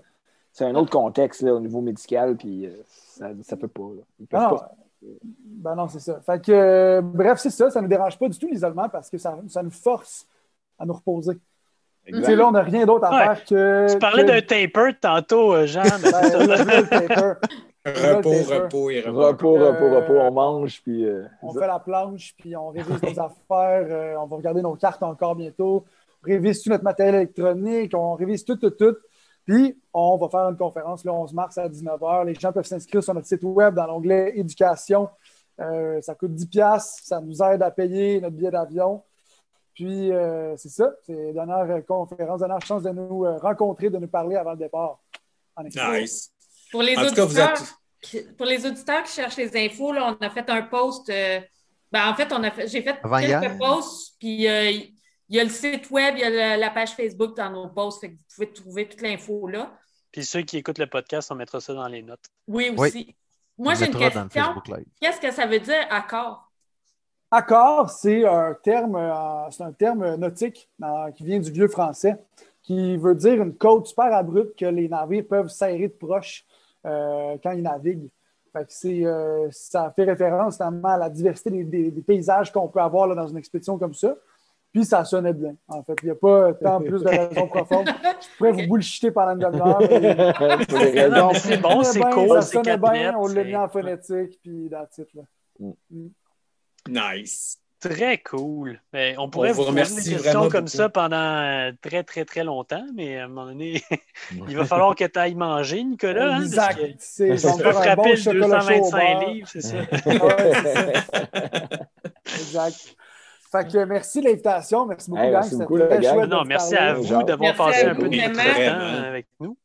Puis euh, on vous souhaite vraiment une, une expédition super, puis c'est ça qu'on va vous suivre là, euh, dans le dénouement. Puis on va peut-être même vous réinviter à votre retour euh, dans Ah cette. ouais? Ouais. Voilà, c'est ça. Si vous survivez, euh, vous avez une invitation euh, dans plusieurs mois. Là. That's it. Parfait. That's Ça va me faire plaisir. Ouais. Vraiment nice. Bonne chance, cool. puis Hey, euh, merci. plaisir. Merci beaucoup, gang. Ciao tout le monde. Bye bye. Ciao. Bye bye. Bye. Salut. Bye. Bon, est-ce que nous autres, on continue avec euh, les nouvelles de la course à obstacles sans Marie, finalement? Ben, on peut faire un entraînement de la semaine avant, là. C'est sûr que côté d'eux autres, on. on- Ouais, c'est ça, je me sens comme moins motivé tout d'un coup. J'étais comme, hey, j'ai couru beaucoup, là, j'ai fait 28 km là, euh, dimanche. ouais, ta gueule, Seb. Ouais, Marie, fais ton entraînement de la semaine. Hey, moi, aujourd'hui, j'ai couru avec les poneys. comme j'avais fait quand on était allé au Lesotho. Non, non, mais là, moi, c'est pour vrai, là. Toi, Ben, toi, tu vrai juste semblant de me suivre, là. si était sur un cheval, moi à pied. Non, mais- elle s'est plaint d'être raqué après en plus, le pire. Non, mais pour vrai, tu sais, euh, chez nous, tu sais, j'habite pas à campagne, là. Mais euh, je suis allée courir euh, tantôt, puis euh, premier poney que je croise, il, il tire une carriole. Après ça, je croise un- une, madame, une madame qui promène son poney en laisse. Puis j'ai croisé une autre madame qui promenait son poney en laisse. Tout ça sur la piste cyclable. Mais voyons, tu t'es retrouvé en Pennsylvanie avec euh, les. euh, voyons, comment ils s'appellent déjà les communautés. Les filles. Amish, là? Oui, c'est ça, les Amish. Non, mais je ne sais pas ce qui se passait, mais euh, tout ça pour dire que ouais, j'avais des poneys, puis j'ai fait euh, un entraînement, c'était trois fois, quatre fois une minute, à une vitesse assez rapide. C'était supposé être un effort 7, mais moi, je trouve que c'était un peu plus dur que ça. T'as-tu réussi à te, à te rendre à la vitesse nécessaire ou euh, moi j'ai comme le niveau d'effort était là mais tabarouette avec le vent puis la glace sur les trottoirs puis tout c'est comme Ouais, mais moi, je suis pas à Montréal, hein, je cours sur de l'asphalte sec. ah ouais? Ouais. mais avec des crottes de poney Non, mais ils ont pas tout checké. ah ok Je sais pas si euh, les, les gens avaient amené des petits sacs là, pour ramasser. Ah, des petits sacs? Non non des gros sacs c'est vraiment des sacs d'épicerie pour ça Fait que non, c'est ça mon entraînement de la semaine, des intervalles que j'ai fait. C'était supposé être hier, mais euh, moi, je regarde tout le temps la météo puis je choisis la plus belle journée pour les femmes. bon Mathieu toi bon, je suppose que tu vas nous parler de ton ski de fond Hey, moi, j'ai fait toute une expédition, là. Tu sais, je me lève euh, samedi matin, il annonçait de la mouille en fin de semaine, fait que j'étais comme prout-prout, pas pressé, tu sais. Puis là, vers, euh, je sais pas moi, 11 heures, j'ai écrit à des amis, euh, qu'est-ce que vous faites aujourd'hui? Ah, on va faire du ski de fond hors piste, tu viens dessus? Bon, OK, parfait, j'y vais. Juste le temps de mettre le go-to pour savoir c'était où le point de départ, tu sais. Oh, ça commence à, je vais être là à une heure et demie, OK. Ça va être 12 km. Fait que je dis, bon, parfait, c'est correct. Fait que ma petite journée s'est transformée en, en petite expédition de 12 km. Finalement, après un ou deux kilomètres, je jase avec une fille, puis là, la fille a dit non, non, c'est pas 12 km, là, oublie ça, là, c'est plus proche de 17, 16, 17, tu sais. Fait que je dis OK, parfait, ça vient de se transformer en une plus grosse expédition, tu sais. Finalement, on a sorti du bois frontal après 19 km. Mais c'était super cool. Super cool. On a fait une espèce de, de boucle euh, à More Nights, là. Un gros, gros rond euh, d'à peu près 19 km. Puis on est revenu à Frontal. Fait que quand même vraiment cool. Ça a fait ma longue run. euh, J'avais fait ma longue run le vendredi, puis je pensais qu'il mouillerait toute la fin de semaine, tu sais. Mais là, finalement, ma longue run, c'est devenu une petite run le vendredi, puis la grosse, c'était le samedi. Hmm. Mais tout Ok. improvisé, c'était vraiment cool. Nice. Jean? Ouais, je vais y aller. Euh, moi, c'est un entraînement euh, un peu de style intervalle, mais en tout cas, je vais l'expliquer, ça va être ça qui est le plus simple. C'est un entraînement de course. Puis, c'est un entraînement pyramidal où ce que je fais un premier kilomètre vraiment relax, après m'être réchauffé, tout ça. Deuxième Ça, kilomètre c'est les rapide. entraînements où il faut que tu recrutes de tes amis, puis ils font l'entraînement pour toi, puis après ça, eux autres, ils recrutent du monde pour faire l'entraînement pour eux? C'est comme ça? euh? Non, pas ce genre de pyramidal. là. Ah, ça, ça, c'est juste Just Run. ça. Ah, shit, j'étudie tabarnak. faut que tout le monde te donne 5 piastres, puis là, les amis de tes amis, eux autres, ils leur donnent 5 piastres, puis ils donnent 5 piastres à toi aussi. C'est ça. Fait que le premier en haut, il ramasse Non, les ça. 5 piastres. Bon, vas-y, Jean, excuse-moi de t'avoir coupé. Je suis... Non, non, c'est correct. L'esprit, l'idée de l'affaire, c'est que c'est pyramidal. Donc, le premier kilomètre est très, très lent. Le deuxième, un peu plus rapide. Le troisième, un peu plus rapide. C'est le quatrième qui est le plus rapide de tous.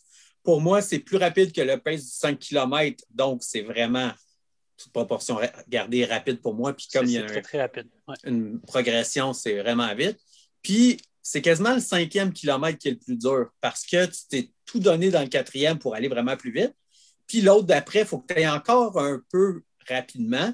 C'est sûr que là, tu es plus lent que ton pace de 100 km, mais quand même, c'est encore assez rapide. Puis après ça, tu continues de décroître jusqu'à reprendre un pace de, easy run pour le dernier. Ça fait un total de 7 km avec 2 km très lents, puis les autres, comme j'expliquais mais c'est vraiment bénéfique dans le sens où ton, ton ben, tes deux kilomètres rapides, là, le quatrième puis le cinquième, ils sont payants au sens où tu es à ta limite, tu es même un peu plus, fait que ça, ça vient jouer dans, dans l'endurance, euh, etc. Fait que c'est ça que j'ai fait récemment, puis euh, j'ai pas le goût de le refaire. Ça fait euh, Mais- 35 à 40 minutes de qualité, ça, c'est c'est beaucoup. Ouais. pas de Ben, il y a un break 25 là-dedans, là? minutes de qualité. Il y a- Non, c'est ça, pas de pause. Il y a un 25 minutes de qualité du deuxième au sixième kilomètre. OK, 25. Attends, il n'y a pas de pause entre les kilomètres? Non, c'est ça, que je vois là. Il n'y a pas de pause, fait que OK, je comprends ok, pourquoi fait tu que ton dis que le cinquième ton il est fucking dernier- rough. Là. ton parce premier et ton là, tu- dernier, Ouais, tu comptes comme ouais. réchauffement, là, tu sais. Fait que là, après ça, tu ça. as, 25 minutes de qualité, là. Deuxième. Ah ouais, Mais euh, l'idée de cette après- affaire-là, Après un kilomètre dans le tapis, en faire encore un autre sans aucune pause, un peu moins vite, mais Ouais. quand même vite, euh, ouais, j'avoue que ça doit pas être. euh, Ça rentre, là, pas de pause. Parce là. que souvent, quand tu fais un 5 km, mettons que tu n'en as pas fait depuis longtemps, c'est tough de maintenir le pace. Fait que cet exercice-là a pour but de t'améliorer à toffer, si on peut dire. Ouais, c'est un, Puis, c'est un euh, bon avec une entraînement. C'est un bon, bon entraînement au seuil, mais avec des variations de pace. Puis toi, tu le faisais Mhm. vraiment avec le pace ou avec le niveau d'effort? Avec le pace. Fait que, Fait que- fait que t'apprends à gérer très rapidement, sinon tu te rends pas au bout. Mais donc, Ouais, je suppose puis- que tu avais, pris euh, un endroit où c'était plat, puis pas, ça tournait pas. euh, Ouais, pas c'est ça. Pace assez établi là, d'avance. Ben, dans mon coin, j'ai quand même des rues qui sont très bien dégagées. Fait que j'ai un long stretch d'environ 3-4 km que c'est sur l'asphalte, puis il n'y a pas de dénivelé, il n'y a pas de. La seule affaire qu'il peut y avoir sur cette rue-là, c'est du vent des fois. Mais euh, sinon, c'est très plat, puis c'est très. euh, Fait que tu sais, c'est ga- c'est facile de garder un rythme. Mais c'était quand même assez intense. Hmm. Fait que C'est ça mon entraînement de la semaine. Tu Cool. veux, Alex? Ben, il reste juste moi. Euh, je vais pas faire euh, un entraînement euh, récent, donc de la semaine. Je triche un peu. Mais avant, que, avant que je me blesse au pied, je me suis rendu compte que quelque chose qui était vraiment payant, c'était euh, de faire des long runs, mais pas juste des long runs. Tu sais, tu y vas easy euh, pendant longtemps, puis euh, that's. De faire des long runs où tu pousses. Fait que c'est pas vraiment du seuil, mais c'est pas easy non plus. Euh, tu pousses quand même pas mal, puis euh, la preuve que ça, en tout cas, surtout pour moi, évidemment, que c'est pas ma spécialité d'habitude, courir plus longtemps, disons. Euh, et euh, je remarquais que d'une semaine à l'autre, il y avait une grosse, grosse différence en, en endurance limite, finalement. Fait que c'est vraiment très payant si on n'est pas habitué de le faire. Parce que aller courir, trottiner comme j'ai fait avec Marie là, pour 28 km, bon, c'est sûr que c'est rough sur les jambes, etc. ça, ça prend quand même de l'énergie, mais c'est pas, euh, c'est pas aussi payant que d'en faire peut-être, mettons, un peu moins, là, un 20 ou un 22 là, pour moi, mettons, mais où tu pousses quand même beaucoup. Où là, tu vois vraiment que d'une semaine à l'autre, il y a une grosse, grosse euh, amélioration. Contrairement à quand tu t'entraînes en intervalle, tu vas avoir une progression, mais c'est difficile à détecter. Là, vraiment, du- euh, d'une semaine à l'autre, vraiment, je voyais des grosses, grosses améliorations. Fait que si Ah ouais, hein. l'endurance, c'est votre, euh, c'est votre euh, limite, comme c'est souvent pour moi, sur les courses un peu plus longues, ben ça, c'est extrêmement payant. Le problème, c'est que ça prend du temps, puis c'est assez souffrant, fait que c'est pas particulièrement Mais, mais, euh, c'est assez facile à faire, ça. Tu trouves un partner que tu sais qui est plus vite que toi, puis tu vas t'entraîner avec. non, non, c'est vrai, là. Je veux dire, ça, ça marche de même. Là. Je veux dire, moi, je m'entraîne souvent avec euh, Bernard et Danny. Puis, euh, tu sais, voilà une couple d'années, c'était comme moi qui étais en avant tout le temps, malgré qu'en entraînement, je suis pas. euh, J'essaye pas de pousser trop. Mais là, à cette heure, c'est moi qui est en arrière. Fait que quand je vais, mettons, avec Danny à ce qu'ils font, là, je sais que pour lui, ça va être lent, mais pour moi, ça va quand même plancher, là. Ouais. Ça, ça marche, là. Tandis que si Oui, moi, je vais tout seul, ben, je vais prendre mon rythme à moi. Puis, si je ralentis, c'est pas grave. Ça, ça doit être beaucoup plus agréable, psychologiquement plus facile, parce que tu es comme motivé euh, de garder un pace, tu un objectif, etc. Tandis que quand tu es tout seul puis que tu as juste le, le chiffre qui s'affiche sur ta montre qui te dit ben faut, faut pas que tu te pognes le beigne puis let's go, tu te donnes pas le choix, c'est un peu plus compliqué. ouais, plus Mais motivé. évidemment, ça te permet aussi de travailler sur cet aspect psychologique-là, là, où euh, quand tu es En dans course, une course, dans une course, pas vraiment le bon exemple parce que Ben, toujours la motivation vu que à moins que tu sois avant. premier, là, sauf dans les courses où tu vois personne. Puis c'est là qu'il Ouais. faut vraiment que tu sois. euh, euh, en anglais, ils disent accountable, là, tu sais, que c'est toi-même ouais. qui va te faire forcer. Si tu as quelqu'un juste en avant de toi ou juste en arrière, la motivation vient plus facilement. Mais quand tu es tout seul et que tu vois personne, c'est c'est plus compliqué. C'est- pas à, à quelle vitesse que tu vas. Là, tu Est-ce que je rattrape celui d'en avant? Est-ce que celui d'en arrière me rattrape? Exactement. Tu n'as pas d'idée. Fait que là, il faut que tu te fies sur toi. Bon, je me suis pratiqué. Je courais à peu près à tel niveau euh, d'effort, exactement. Ça te donne Là, une je maintiens cet effort-là. Là. Puis si je maintiens cet effort-là, je sais que je peux durer euh, deux heures.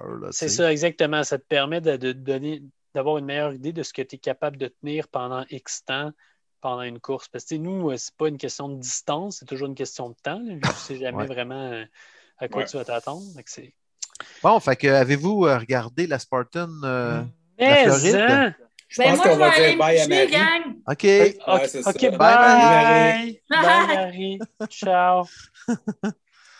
Fait que, euh, hey, moi, j'ai écouté ça. C'est quand? C'est un matin, hier matin? En tout cas, j'ai écouté ça euh, un matin, là, pendant la job, euh, je l'avais mis sur mon petit téléphone, là, puis Chris, euh, T'es en train de checker? Pour ça. ceux, pour ceux qui ne savent pas de quoi on parle, on a mis sur la page Facebook un lien. Euh, Cette fois-ci, euh, Spartan a décidé de publier ça sur euh, Instagram. Puis en fait, Ouais. euh, je crois que c'est le, le soir de la course, c'est-à-dire le dimanche soir. de- on parle de la, course de, la, la première course de la National Series à Jacksonville qui s'est passée donc le dimanche qui vient juste de passer quand on enregistre ça. Ouais, Euh, puis évidemment, et, euh, ils ont mis ça sur Instagram. ouais. Pas pratique, mais bon. C'était dur de trouve trouver le lien. Je pense Évidemment, avec Instagram, moi. spoiler alerte, on va parler des résultats. Fait que si Oui, vous ne l'avez oui. pas vu puis vous voulez l'écouter, vous pouvez nous skipper. Mais Ah, avant de parler des résultats, allez, je vous conseille d'aller regarder ça. Je sais Ah que ouais. c'est sur Instagram, c'est pas tout le temps euh, facilement euh, très, très pratique, mais ça vaut la peine. C'était quoi, genre Ah ouais. 26 minutes euh, chacune? Euh, 20 Il y avait les 25 hommes, minutes puis 21 minutes les femmes. C'est ça. Fait a les hommes et les femmes, les deux courses séparées, c'est parfait parce que comme ça, tu peux Oui. suivre les deux courses C'est ça. Parfait. intégralement. C'est génial. Puis, pas de musique, pas de Ouais. commentateur. Ça, des fois, c'est un peu plus chiant parce que d- dans certains cas, on ne savait euh, pas trop euh, qui Oui, c'était. Il y avait des- des- un gros taux d'inconnus, disons, là, cette C'est fois-ci. ça. Ouais. Euh, mais pour vrai, c'était raw au possible. Tu entends juste les respirations, Les les, pas. pas des gens. C'était Le écœurant. le- le bruit du vent. dans. Ouais. Écoute, c'était malade. J'avais vraiment, là, ça m'a comme remis Oui. dans le bain d'une course. Oui, Ben oui. mais ça. Je Il me semble suis- que tu écoutes ça pendant que tu es sur le treadmill, moi qui ne fais jamais de treadmill. Tu augmentes la ça vitesse de doit 2000 courir à un pace là, vraiment cool. là. Ah ouais, Écoute, écoute, Je, j'ai- j'ai- l'ai regardé en me couchant, mettons, je l'ai pas fini en fait. Puis là, ma blonde, elle me regarde, elle dit Comment ça, t'es wired demain? On est supposé être en train de comme s'endormir. là. Pourquoi c'est c'est totalement contre-productif? tu vas jamais ça, t'endormir. J'étais comme Oh non, c'est vrai! Oh! Ouais, que, que ça avant euh, d'aller ouais. courir. Puis... C'était euh, c'était hot. Qu'est-ce que C'était- vous pensez? Évidemment, euh, euh, ouais, vas-y. j'allais juste dire qu'il y, a eu- il y a eu un événement plus digne de mention que tout le reste, c'est le fameux tire de 400 livres, que presque la- pour la tous les gars ont ouais. fait. Pas tous Le premier l'a eu, non? Oui, c'est ça. Le premier l'a eu. mais tous les Là, autres là c'est là qu'on fait parle des résultats, gang. Fait que si vous voulez euh, spoiler, ben. C'est euh, ça. Arrêtez l'émission, Arrêtez, allez euh, regarder la ça, course, puis puis revenez après. On peut peut-être donner le les goût résultats euh, préalablement avant de Ah, je les ai pas, se moi. lancer dans le déroulement de la course. Je les ai, moi. Fait C'est- que, euh, chez partage. les hommes, c'est VJ Jones qui a gagné en 25 Exact. minutes 40. Euh, Ouais. Une grosse domination parce que le deuxième, c'est Ryan Woods en 26-51. Fait que 2 minutes 10, euh, 2 minutes 11 secondes de plus Puis loin. on s'entend que pour un sprint, c'est beaucoup. C'est Ben, ça, tu le vois plus. euh, Deux minutes d'avance, là. 10%.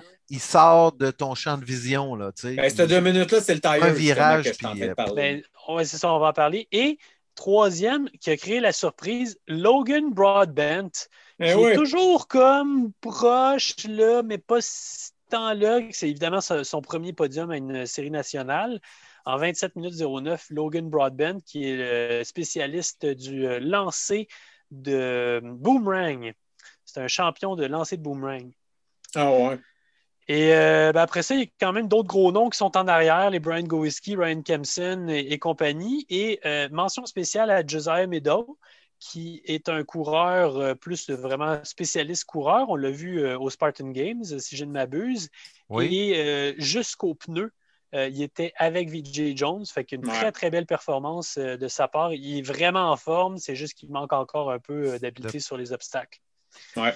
Et euh, si on veut donner euh, les résultats pour les femmes, si j'essaie de. Alors, on C'est connaît les deux gagné. premières. J'arrive pas, à filtrer, mais oui, c'est Nicole qui a gagné avec une domination encore plus impressionnante que celle de. VJ. Ça, on s'y attendait parce que normalement, Ben oui. c'est le Nicole et Lindsay show, puis là, ben, Lindsay n'était pas là. Fait que euh, Nicole en 27-46. Et puis après ça. je Hey, T'as-tu mis le à- temps de Nicole dans le classement des gars? Euh, oui, euh, Nicole, en fait, overall, elle est Sept, cinquième. cinq, ouais, c'est ça. C'est malade. Mais c'est pas vraiment valide à cause du pneu. On en reparlera tantôt. là. Ben, Le- les le gars ont juste à réussir le pneu, là. Ouais, mais le- les pneus pour les filles, même les filles le disent, il est vraiment pas assez lourd. Ils sont capables de le lever à une main. OK, les filles, comme- c'est pas assez. Non. Puis les gars, c'est. Un C'est quelque chose. affaire trop. C'est trop lourd. Mais remarque En bien, moi, j'avais déjà fait ce pneu-là au Vermont, sur Ouais, l'asphalte, et ça va pas bien sur l'asphalte. Puis là, quand j'ai vu qu'il était dans le gazon, je me suis dit, ils ont l'espace pour se rentrer les doigts, là, quand Ouais. même. Ouais, mais il était, pas- il était obligé de gratter pour se rentrer en dessous. Là. c'est- correct. C'est surtout en fait qu'il y avait de la, de la, La dessus. La Ah rosée ouais. du matin et c'était comme s'il y avait de l'huile sur le pneu. En tout cas, on va en reparler.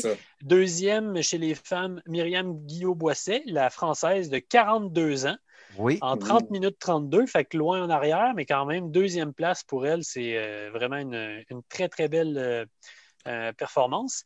Et puis, Ninja Warrior. Retour en troisième Ben oui, de Rose Rose. Wetzel, 39 ans, elle aussi. Les filles euh, sont solides en 31-21.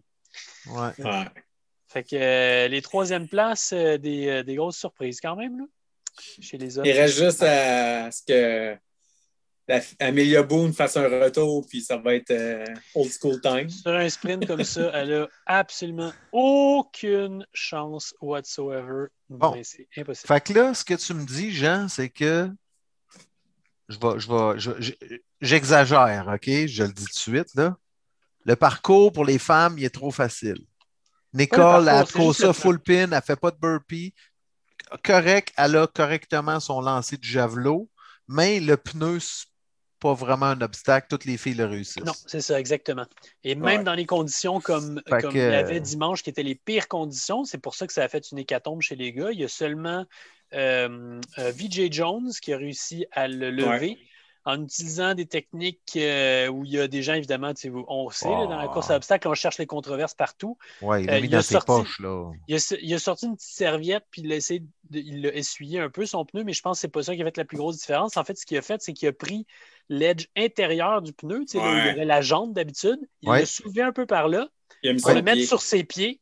Après ça, il l'a soulevé. Mais ça, c'est légal, ça, là. là. Tout à fait legit. Tout ce que tu n'as pas le Ben droit oui. de faire, c'est de rentrer dans le pneu puis de le soulever quand toi, tu es dans le pneu. Fait que, T'as il- pas le droit de le soulever pendant que toi, t'es dans, le- dans le pneu? Ouais, c'est marqué Non. dans les règlements.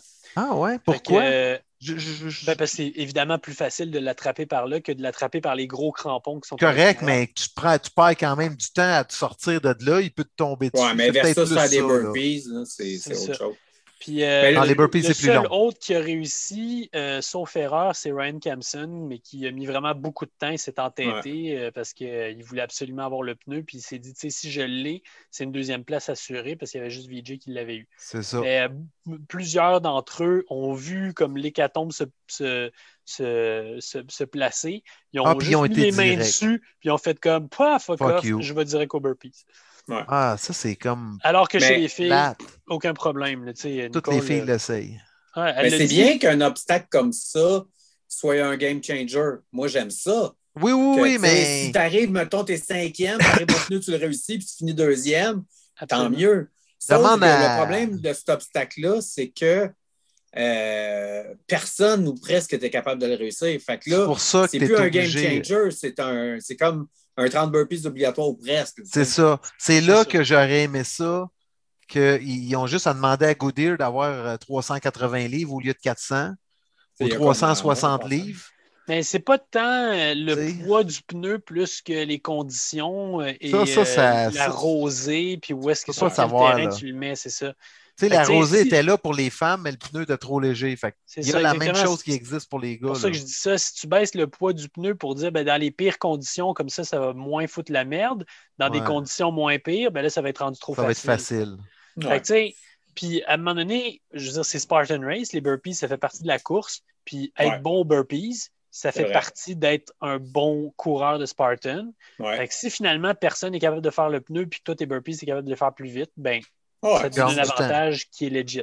Puis là, tu as même un choix stratégique, comme tu as expliqué tantôt, où ce que tu fais un touch and go au tire, puis ça va tout de suite faire tes burpees, plutôt Ouais. que de passer une minute à essayer de gogosser pour le réussir. Que- C'est un peu plate comme choix stratégique à faire, mais C'est ça fait partie de la game. C'est du, c'est du Spartan Race. C'est du Spartan L'autre point que moi j'ai par rapport à ça, qui est un bémol, c'est qu'un tire de même, bon, pour les élites, c'est tel que tel, mais monsieur, madame, tout le monde qui arrive Mm. là.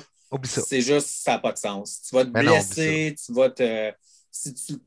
C'est juste too much. Fait que Mais non, tes meilleurs Encore. ne sont pas capables. si. c'est ça. Fait que ça n'a pas de sens. Mais tu sais, Fait que, tu sais, d'après moi, les gens qui sont pas super forts puis qui font ça pour le fun, le pneu, ils vont faire comme euh, oh, fuck off. Puis ceux, au contraire, qui sont plus des monsieur mus qui font du gros CrossFit, euh. c'est la partie course à pied qui est fait chier, ils vont être contents d'arriver. Oh yes, un gros pneu, ah, je vais le lever. Puis il y en a qui vont avoir de la misère. Là. oui, oui, tout à fait.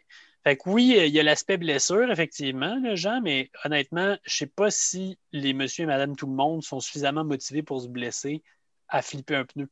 En même Bon, temps, euh, là, euh, Pas Jean- comme un obstacle le fun. là. non, c'est ça, j'allais dire. Monsieur, madame, Non, tout le monde vont arriver au pneu, ils vont l'essayer, puis ils vont dire Ah, c'est c'est pas faisable, ça. Les gars vont aller faire le tire des filles, puis ils vont dire Ah, c'est correct. Puis ils vont continuer tout droit. Tu sais, même, même s'ils passent par-dessus cet obstacle-là, ils ne seront pas frustrés de dire Ah, Chris, là, c'est un obstacle, puis là, j'ai payé, puis cet obstacle-là, je suis incapable de le faire. Tu sais, ils vont dire Mm. Ouais, je l'ai essayé, puis c'est correct. Là, tu sais. Ouais, mais tu sais, c'est comme s'il y avait un mur de 20 pieds. Je veux dire, c'est sûr que tu peux pas passer. C'est juste. Non, non, mais ça. ils peuvent prendre le tire des femmes. Lui, il est Ouais. faisable pour tout le monde. Ouais. Même- pour À la les femmes. rigueur, s'ils veulent s'amuser, là, c'est sûr. Ouais, Ben oui. d'accord. Euh, Un j'ai- autre obstacle, euh, Vas-y. moi tout, j'ai d'autres notes, mais Ah, j'allais juste parler d'un autre obstacle. vas-y, vas-y. Un obstacle qui fait jamais rien d'habitude, qui est toujours un gimme, puis tout ça, c'est le A-frame qui a un côté euh, juste lisse. Puis cette année, cet obstacle-là a fait un changement de position parce que Kepson, il était quatrième. Il s'est enfargé dans la descente du, du Ah, ça a mal, ça? Ah oui, direct sur le tibia, mon gars. Il C'est s'est vu la vraiment bêche, là. Ouch. Puis il a perdu sa quatrième place juste sur ce ce trébuchement-là. Pas il a fini juste. finalement cinquième. Pas Ben. juste là-dessus. Parce que Mais- si tu regardes son approche, c'est Ryan Kempson là, qui est arrivé pour le dépasser. Puis tu as Josiah qui arrive au bas du A-frame, qui prend la corde en bas, puis qui se monte tranquillement, alors que Kempson est arrivé full En pin. courant il a full déjà pin. gagné Ouais. comme euh, La moitié de la 5 distance. mètres là. Ouais, ouais. juste là-dessus. Puis ça Ouais. lui a permis, en plus, après ça, de mettre la pression sur l'autre qui s'est comme dépêché, qui a glissé, puis qui s'est. Fait que c'est son, c'est un peu son approche initiale sur l'obstacle qui a joué des tours aussi. Mais Ouais. c'est justement Ben, ça, je me disais, parce que l'autre C'est arrivait, bon, puis c'est là, il y avait de la pression. Puis là, je me suis dit, Ben oui. s'il y en a un des deux, il va se bêcher. Là. Je veux dire, les, on le sait, là, les, les, les beams sont comme en alu, sont quand même glissants. Puis comme de fait, s'il y en a un qui s'enfarge dedans, j'étais là, oh Ah. shit! Oui, absolument. Ouais, ça n'a pas dû faire du bien. Un bon Non, show, ça. clair. Ouais, ouais, ouais. Euh, à Jean. la performance euh, dominante et ultra impressionnante de Nicole, qui, OK, clair. le pneu, il n'est pas très lourd, là. ça, ça explique en partie sa cinquième place. Ben, elle a eu Mais son pour de vrai, la façon qu'elle avait de courir était Ah évidemment ouais. relaxe. Il n'y a personne qui a poussé en arrière. Sauf qu'il y avait vraiment des bonnes coureuses. Puis elle disait, elle s'attendait à ce que ces coureuses-là, comme la rattrapent un peu. Au début, du moins. Les- la course se faisait dans des conditions souvent euh, loin d'être idéales. Fait que des filles qui courent très vite Sur euh, sur du plat euh, normal n'étaient pas forcément avantagées. C'est d'ailleurs ce que Vijay a dit de Josiah. Il dit Chris, euh, le gars, dans les pires conditions, on dirait qu'il accélérait et ça allait vraiment vite pour lui. Fait que. Mais Nicole, pour vrai, Lindsay, j'espère qu'elle est en forme parce qu'autrement, c'est extrêmement impressionnant ce qu'elle a fait. Elle a Ouais. pogné les anneaux. En plus, sur les obstacles, là, elle a vraiment pris une grosse coche. Tu le vois même physiquement. là, elle est rendue très Ouais. forte. Puis écoute, elle faisait les anneaux plus efficacement que la plupart des gars. Elle en skippait un, puis pourtant, il était vraiment très loin. Aucune hésitation au Monkey Bar. C'était comme elle, c'était sa promenade de santé. Elle a fait un entraînement, peut-être même pas son entraînement le plus tough de la semaine. là. Puis euh, Ouais. vraiment une grosse domination. Ouais, J'ai hâte de comme voir tu quand dis, les j'ai hâte de la va voir. se- Hey, on on n'a pas vu le twister? c'est ça. Non, il n'y avait pas le Mais twist. c'est un sprint. C'est sprint, hein, les obstacles sont En moins sprint, il n'y a pas de twister. OK. Ouais. C'est un peu Mais dommage. ce que j'allais dire, c'était pour renchérir sur ce que Seb est en train de dire. J'ai vraiment hâte de voir si Lindsay aussi s'est améliorée Oui. parce qu'on a vraiment l'impression que Nicole, l'année de repos, il a donné l'occasion de s'entraîner plus ou je ne sais pas trop, puis qu'elle a vraiment pris une coche. C'est sûr que là, c'était sur du flat, même s'il y avait de l'eau et tout ça. Mais euh, j'ai vraiment hâte de voir. Ouais, mais Lindsay fun est quand même aussi. capable de courir dans ces conditions-là, courir dans l'eau, Ah courir dans la boîte, dévier, suivre la trail, elle est grande. Tu sais, c'est. Jamais on va parier contre Lindsay Webster. Non, on c'est s'entend, ça, j'allais C'est comme un dire, moi, pari euh, perdant, c'est Oui, sûr. oui. Mais, Mais bon. il reste que, même visuellement, là, tu vois Ah que ouais. Nicole, elle a pris une estie de coche par rapport à l'année passée. Peut-être que c'est aussi en comparaison avec les autres, c'est peut-être un peu biaisé de ce côté-là. Peut-être que elle arrivait avec une confiance vu qu'il n'y avait pas Lindsay, dire Ouais. ben là, c'est ma course, il faut que je gagne ça. Mais écoute, sa foulée était magnifique, elle courait là, en contrôle, vraiment vite. Parce que, euh, même le pneu, là, au pire, euh, tu rajoutes, tu enlèves Ben euh, oui. je sais pas moi, les deux minutes de burpees que les gars, même pas, Ouais. c'est une minute et demie là, à ce niveau-là que les gars vont, vont faire pour, pour des burpees. Sacrifice, elle est proche de la vitesse des gars là, à la course Ouais. pure, là, c'est incroyable. Puis sur les obstacles, pff, aucun problème. Vraiment. Il avait je veux l'air d'y rester. euh, il avait l'air d'y rester quasiment une, une guerre de vitesse plus vite encore. C'est sais. Oui. c'est garanti. Non, non, c'est sûr qu'il en restait. C'est parce qu'elle n'était pas poussée dans le dos que elle, elle courait, mais s'il y aurait eu quelqu'un à côté, elle aurait, elle aurait eu du punch. Là. Ouais, ouais, ouais. Absolument, absolument. Même si tu rajoutes une minute et demie, là, euh, elle va quand même être dans le top 15 euh, des hommes. Euh, puis, 15? euh, elle n'a pas été poussée dans ses retranchements, alors que tous ces gars-là, évidemment, faisaient tout le, le plus Ouais. qu'ils pouvaient pour aller, euh, évidemment, chercher le- les autres. là, mais OK, attends un peu là. Là, c'est à fini euh, cinquième. C'est juste, en- elle est juste en arrière de Kempson? juste en arrière de Gowiski. Euh, Juste en avant de Kimson.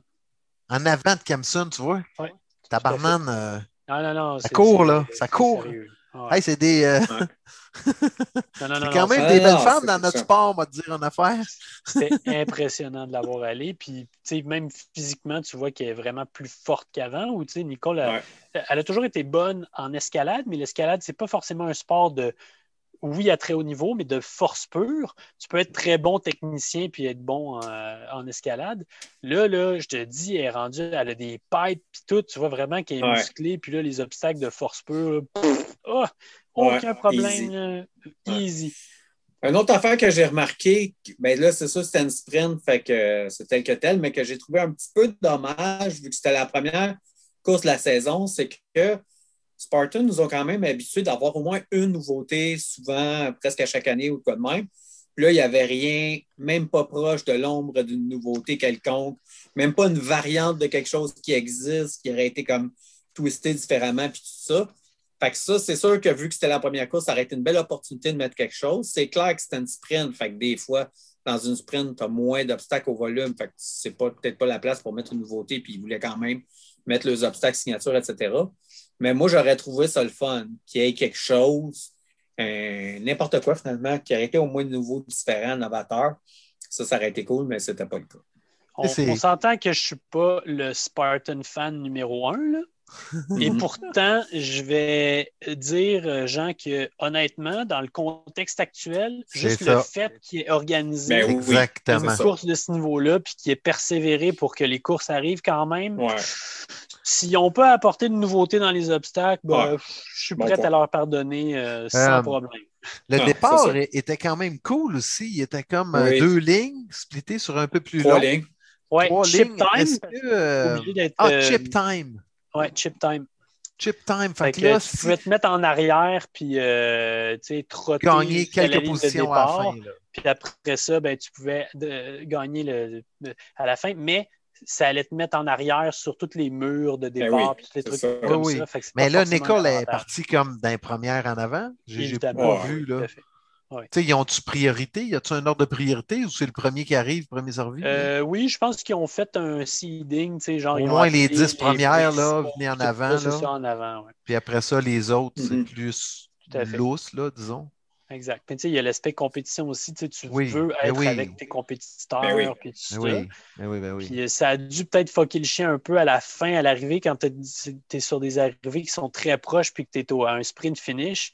Mais peut-être que tu n'es pas parti tout à fait en même temps. Fait que je suis moins un fan du chip time, mais Ouais, disons que aussi. là aussi, dans le contexte actuel, je suis prête à, je suis prête à, à- à Puis, vivre avec ça. On a vu que Nicole a doublé des gars sur le parcours. Oui, Ouais. Donc, euh, je ne sais pas c'était combien de temps de retard. C'était peut-être 10 ou 15 ou au mais moins Ben, c'était 15 c'est minutes. plus loin de dans le parcours que d'habitude. Oui, c'est sûr, la, là, la- mais- la vague élite commence à bien porter son nom. Puis euh, c'est euh, c'est pas mal aux Z-Wall, en fait, qu'on Ouais, a, au Z qu'on a vu des gars. qui a commencé Ouais. à, à- à dépasser des gars. Euh, Dans le barbelé aussi, elle a calé à, à Ouais, tout à gauche ou à droite là, pour que le gars laisse passer. Ouais. Quand même cool. Ah non, c'est vraiment euh, une belle course. C'était le fun à regarder. C'était divertissant, comme on dit. Puis, euh, Une belle Moi, réalisation. Moi, j'ai pris deux notes. Euh, peut-être que, peut que vous allez me trouver trop puriste, là, mais euh, au bucket carry, le premier, puis le premier, ça c'est sûr, je ne sais même pas c'est qui, là, mais peu importe, celui qui était premier et les suivants aussi, ramassent le bucket, parfait, se le mettent sur ses épaules, font le parcours. Quand ils reviennent, là, je vais être plate, là, mais ils crissent le bucket à terre puis ils s'en vont. Là.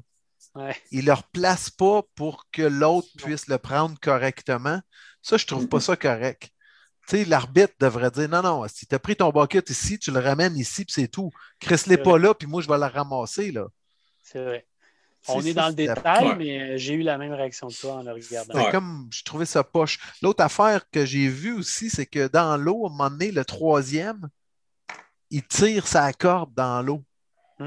ouais, il Ça, j'ai pas trouvé ça. corde. Ça, j'ai pas trouvé ça fair. Là. Je veux dire, ça répète une banderole, puis t'es pas supposé toucher à ça. là. Le- l'ob- L'obstacle, c'est de courir dans l'eau, de marcher dans l'eau. Tu as juste à marcher plus vite que l'autre, puis c'est tout. Là. Ouais, je sais, je sais pas. C'est le genre de truc qu'en théorie, euh, tu dois adresser au briefing de départ si tu Ouais, veux que c'est ça, soit respecté. Honnêtement, la corde était tellement lousse puis avait l'air tellement Ben peu oui. solide que je suis pas sûr que ça les aidait tant Non. que ça. C'est sûr que ça l'a aidé. Là. Ouais, mais en tout cas, il avait pas l'air de se tirer tant que ça après. là. Je me Non, rappelle mais- que je faisais de la natation là, quand on se tirait après les, euh, les cordes. flotteurs. Là. Eh, tabarnane, ça te donnait un méchant bout. Ça, c'était genre Mario Kart, là, le, le petit truc. C'est sûr, mais ça reste que Là, dans l'eau, comme- ça, offre de la résistance. Puis là, tu as une Ouais. belle petite corde, là, puis lui, il l'a pas, là. Celui qui est à ta droite, là. Lui, il est plus ça. creux dans l'eau. Toi, t'es collé la corde, puis là, tu tires sa corde en plus, tu sais. Mm. J'étais comme. Ouais. Ouais. Il y a même eu un dépassement dans l'eau, parce qu'en Oui. le dépassant, il tassait, fait que l'autre, il est comme plus dans le creux.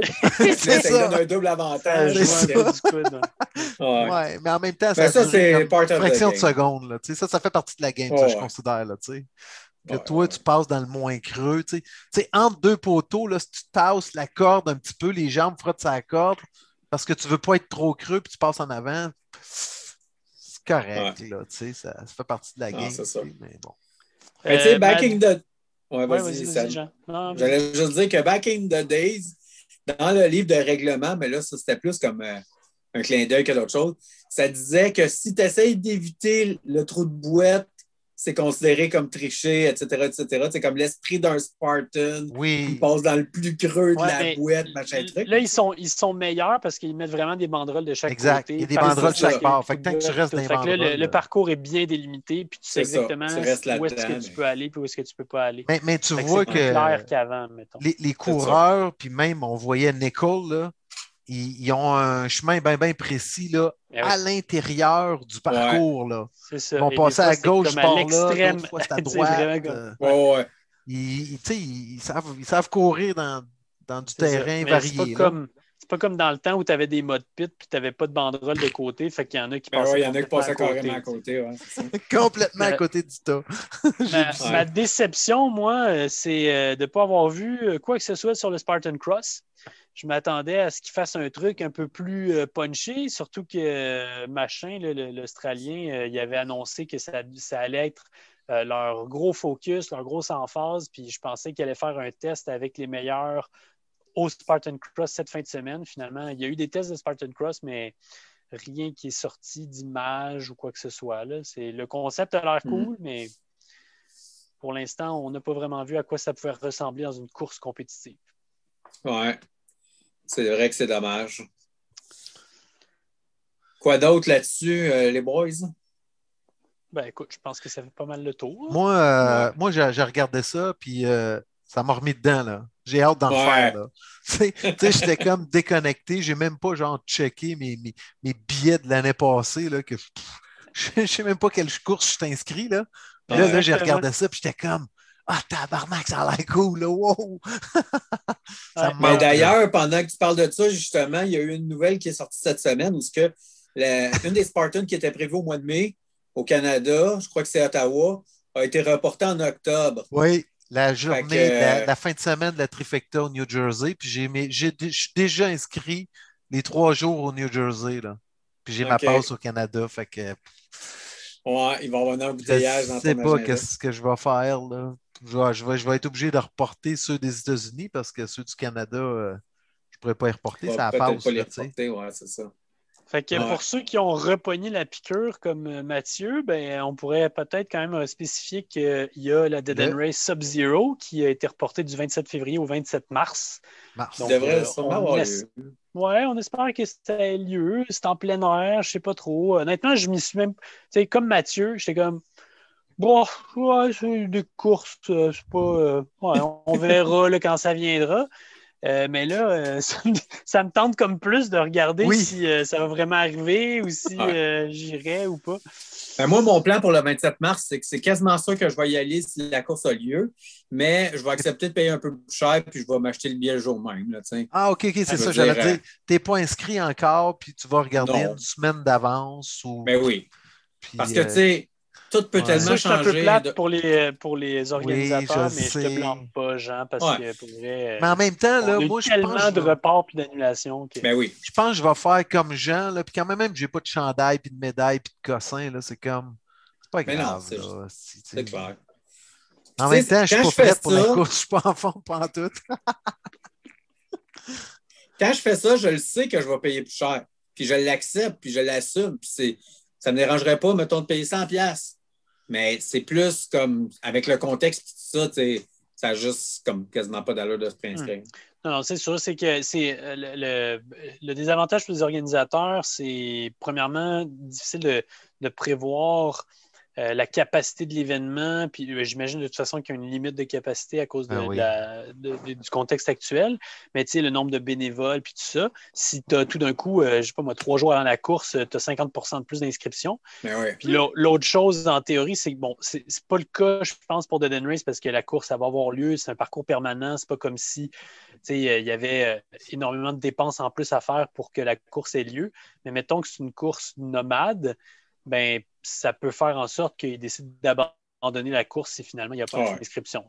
Mais je pense pas que ça l'autre affaire. L'autre affaire qui est, qui est possible, c'est que je me pointe là, puis que ça soit sold out, puis que je me pète le nez sur la porte, puis que je peux juste aller euh, zioter, puis que, ça, c'est un risque que je prends. mais, sais, moi, c'est mais. à qu- 40 minutes de chez nous. Non, non, Ouais. mais en même temps, ce, que tu- ce qui va arriver, par exemple, ce qui peut arriver, c'est que tu te pointes là à 10 heures, puis le premier le départ disponible, tu à 2h30, tu sais. Ouais, ça, ça se peut. Parce que là, les, les vagues vont être restreintes à 15, 20 personnes, je sais pas, là, ce que Ouais, le mais quand ils font va il y a des départs aux là. 5 minutes. Ouais, ouais, c'est correct, mais mettons que c'est 15 personnes aux 5 minutes, euh, tu sais, ça, ça étire dans le temps, là. Ouais, mais ça en fait du monde à l'heure pareil. Fait que Ouais. euh, si vous allez sur le site de Dead End Race, euh, ben, vous allez voir des vidéos très attrayantes, puis tout le kit, plein de beaux logos, mais euh, si vous cherchez où est-ce que c'est, honnêtement, euh, vous ne le trouverez pas. Fait qu'on va spécifier que en tout petit, là, entre le sub et le zéro, c'est marqué 45 degrés nord, ce qui nous dit que ça va avoir lieu à Saint-Calixte sur le Ouais. site permanent de 45 degrés nord. Ouais. C'est vraiment une course. Oui, oui, euh, c'est un nouvel endroit, etc. Puis avant de t'inscrire, tu vois pas c'est où. Fait que euh, tu t'inscris à une course, tu sais même pas où. Brian, c'est vraiment qu'il nous un écoute, combo avec course extrême parce que je pense que là. Oui, oui, oui. même le nom, c'est course extrême Sub-Zero, je ne sais pas trop. Fait que, Ouais, euh, avec les couleurs de Dan Race, mais avec quand même beaucoup. C'est un mix, là. C'est un partnership, Ouais, c'est un là. Ouais. Ouais, Ils définitivement. font bien. Ah oui, ben oui, c'est bien correct. Ouais. Perfect. Euh, On avait-tu parlé de OCR World Champ avec son, son avec Red Bull? Ah non, c'est vrai. Bon point, Jean. ça, c'est une autre nouvelle euh, qui est quand même passé. euh, c'est quand même important parce que c'est un gros joueur. Tu sais, quand on sait que Red Bull est en partenariat avec des équipes de Formule 1, fait qu'eux autres, l'argent euh, dépensé euh, à outrance, ils n'ont pas de problème avec ça. Fait que ça pourrait quand même être un partenariat intéressant dans l'optique où ce que s'ils injectent un peu d'argent, il peut y avoir des obstacles qui ne seraient pas rentables ailleurs, mais qui peuvent faire un niveau de complexité plus grand puis tout ça. Fait que ça, c'est quand même une belle nouvelle, en espérant évidemment qu'on puisse avoir une OCR World Champ cette année. Il y a deux événements de prévus. Il y a le championnat nord-américain puis le OCR World Champ en tant que tel. Fait que c'est ça, ça, Non, ce partenariat-là. non, non. Un World Champ, c'est tout. Le, qui Il est où, le OTR World Champ? Il est-tu au Vermont? Oui, tout à fait. Il est sur, Stratton. sur le site où est-ce qu'ils avaient fait le championnat nord-américain la dernière fois, mais ils ont Ah, je annulé pensais qu'il y avait les deux. Noram Ils fait que OCR World Champ cette année, encore une fois euh, soumis à conditions, etc. Ouais. Euh, L'avenue de Red Bull peut apporter du budget, effectivement, et c'est peut-être pas une coïncidence que euh, OCR World Champ a annoncé euh, qu'il va y avoir des, euh, des parcours dans le parcours, tu sais, des segments où Ouais. tu peux aller chercher des prix, etc. On avait déjà parlé de ce principe-là pour différentes autres courses et euh, eux s'y mettent aussi. Peut-être que Red Bull a apporté un peu de financement qui leur permet justement de donner des, des bourses des prix pour ça. Mais euh, moi, ce que j'ai le plus hâte de voir, au-delà de l'aspect financier, c'est plus l'aspect promotionnel parce que Red Bull, on le Ouais. sait, quand ils veulent faire un show, puis quand ils veulent mettre en avant les sports dans lesquels ils investissent, mais ça peut être très, très hot. Ouais. Euh, et donc, euh, si, euh, s'ils mettent leur expertise en promotion d'événements derrière ça, ça pourrait être quelque chose de pas pire. Je suis pas un fan de- du Red Bull, mais je suis un fan de Red Bull parce qu'ils font des trucs vraiment très hot. C'est vrai. Une autre nouvelle que j'ai vu passer, c'est que Attends. Tough Attends un peu, un peu, un peu. On n'a pas fini avec OCR World Champ. Je ne suis pas sûr qu'on l'avait dit la dernière fois, mais euh, Spartan Race a mis son World Championship Oui, on la dit. même journée. On, en a parlé. Mais en fait, ils ont gardé la même date pour leur, euh, Ouais. leur championnat nord-américain, Spartan Race, et OCR World Champ a déplacé sa date. Fait que finalement, c'est pas comme s'il y avait vraiment euh, volonté Ouais, ouais, ouais. de nuire de Spartan. Ouais. De toute façon, il y en a un la- qui est sur la côte est, puis l'autre c'est côte est. euh, Ouais, est puis ouest, là, tu sais, Puis- ben, peu importe.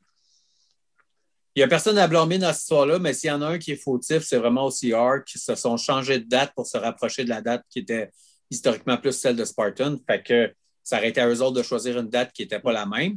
Mais rendu là, ils, se- ils semblent s'en foutre complètement l'un et l'autre, puis euh, c'est bien correct de même. là. Rendu là, euh, le monde choisiront bien où ce qu'ils vont, puis euh, Ouais. ils ne pourront juste pas faire les deux.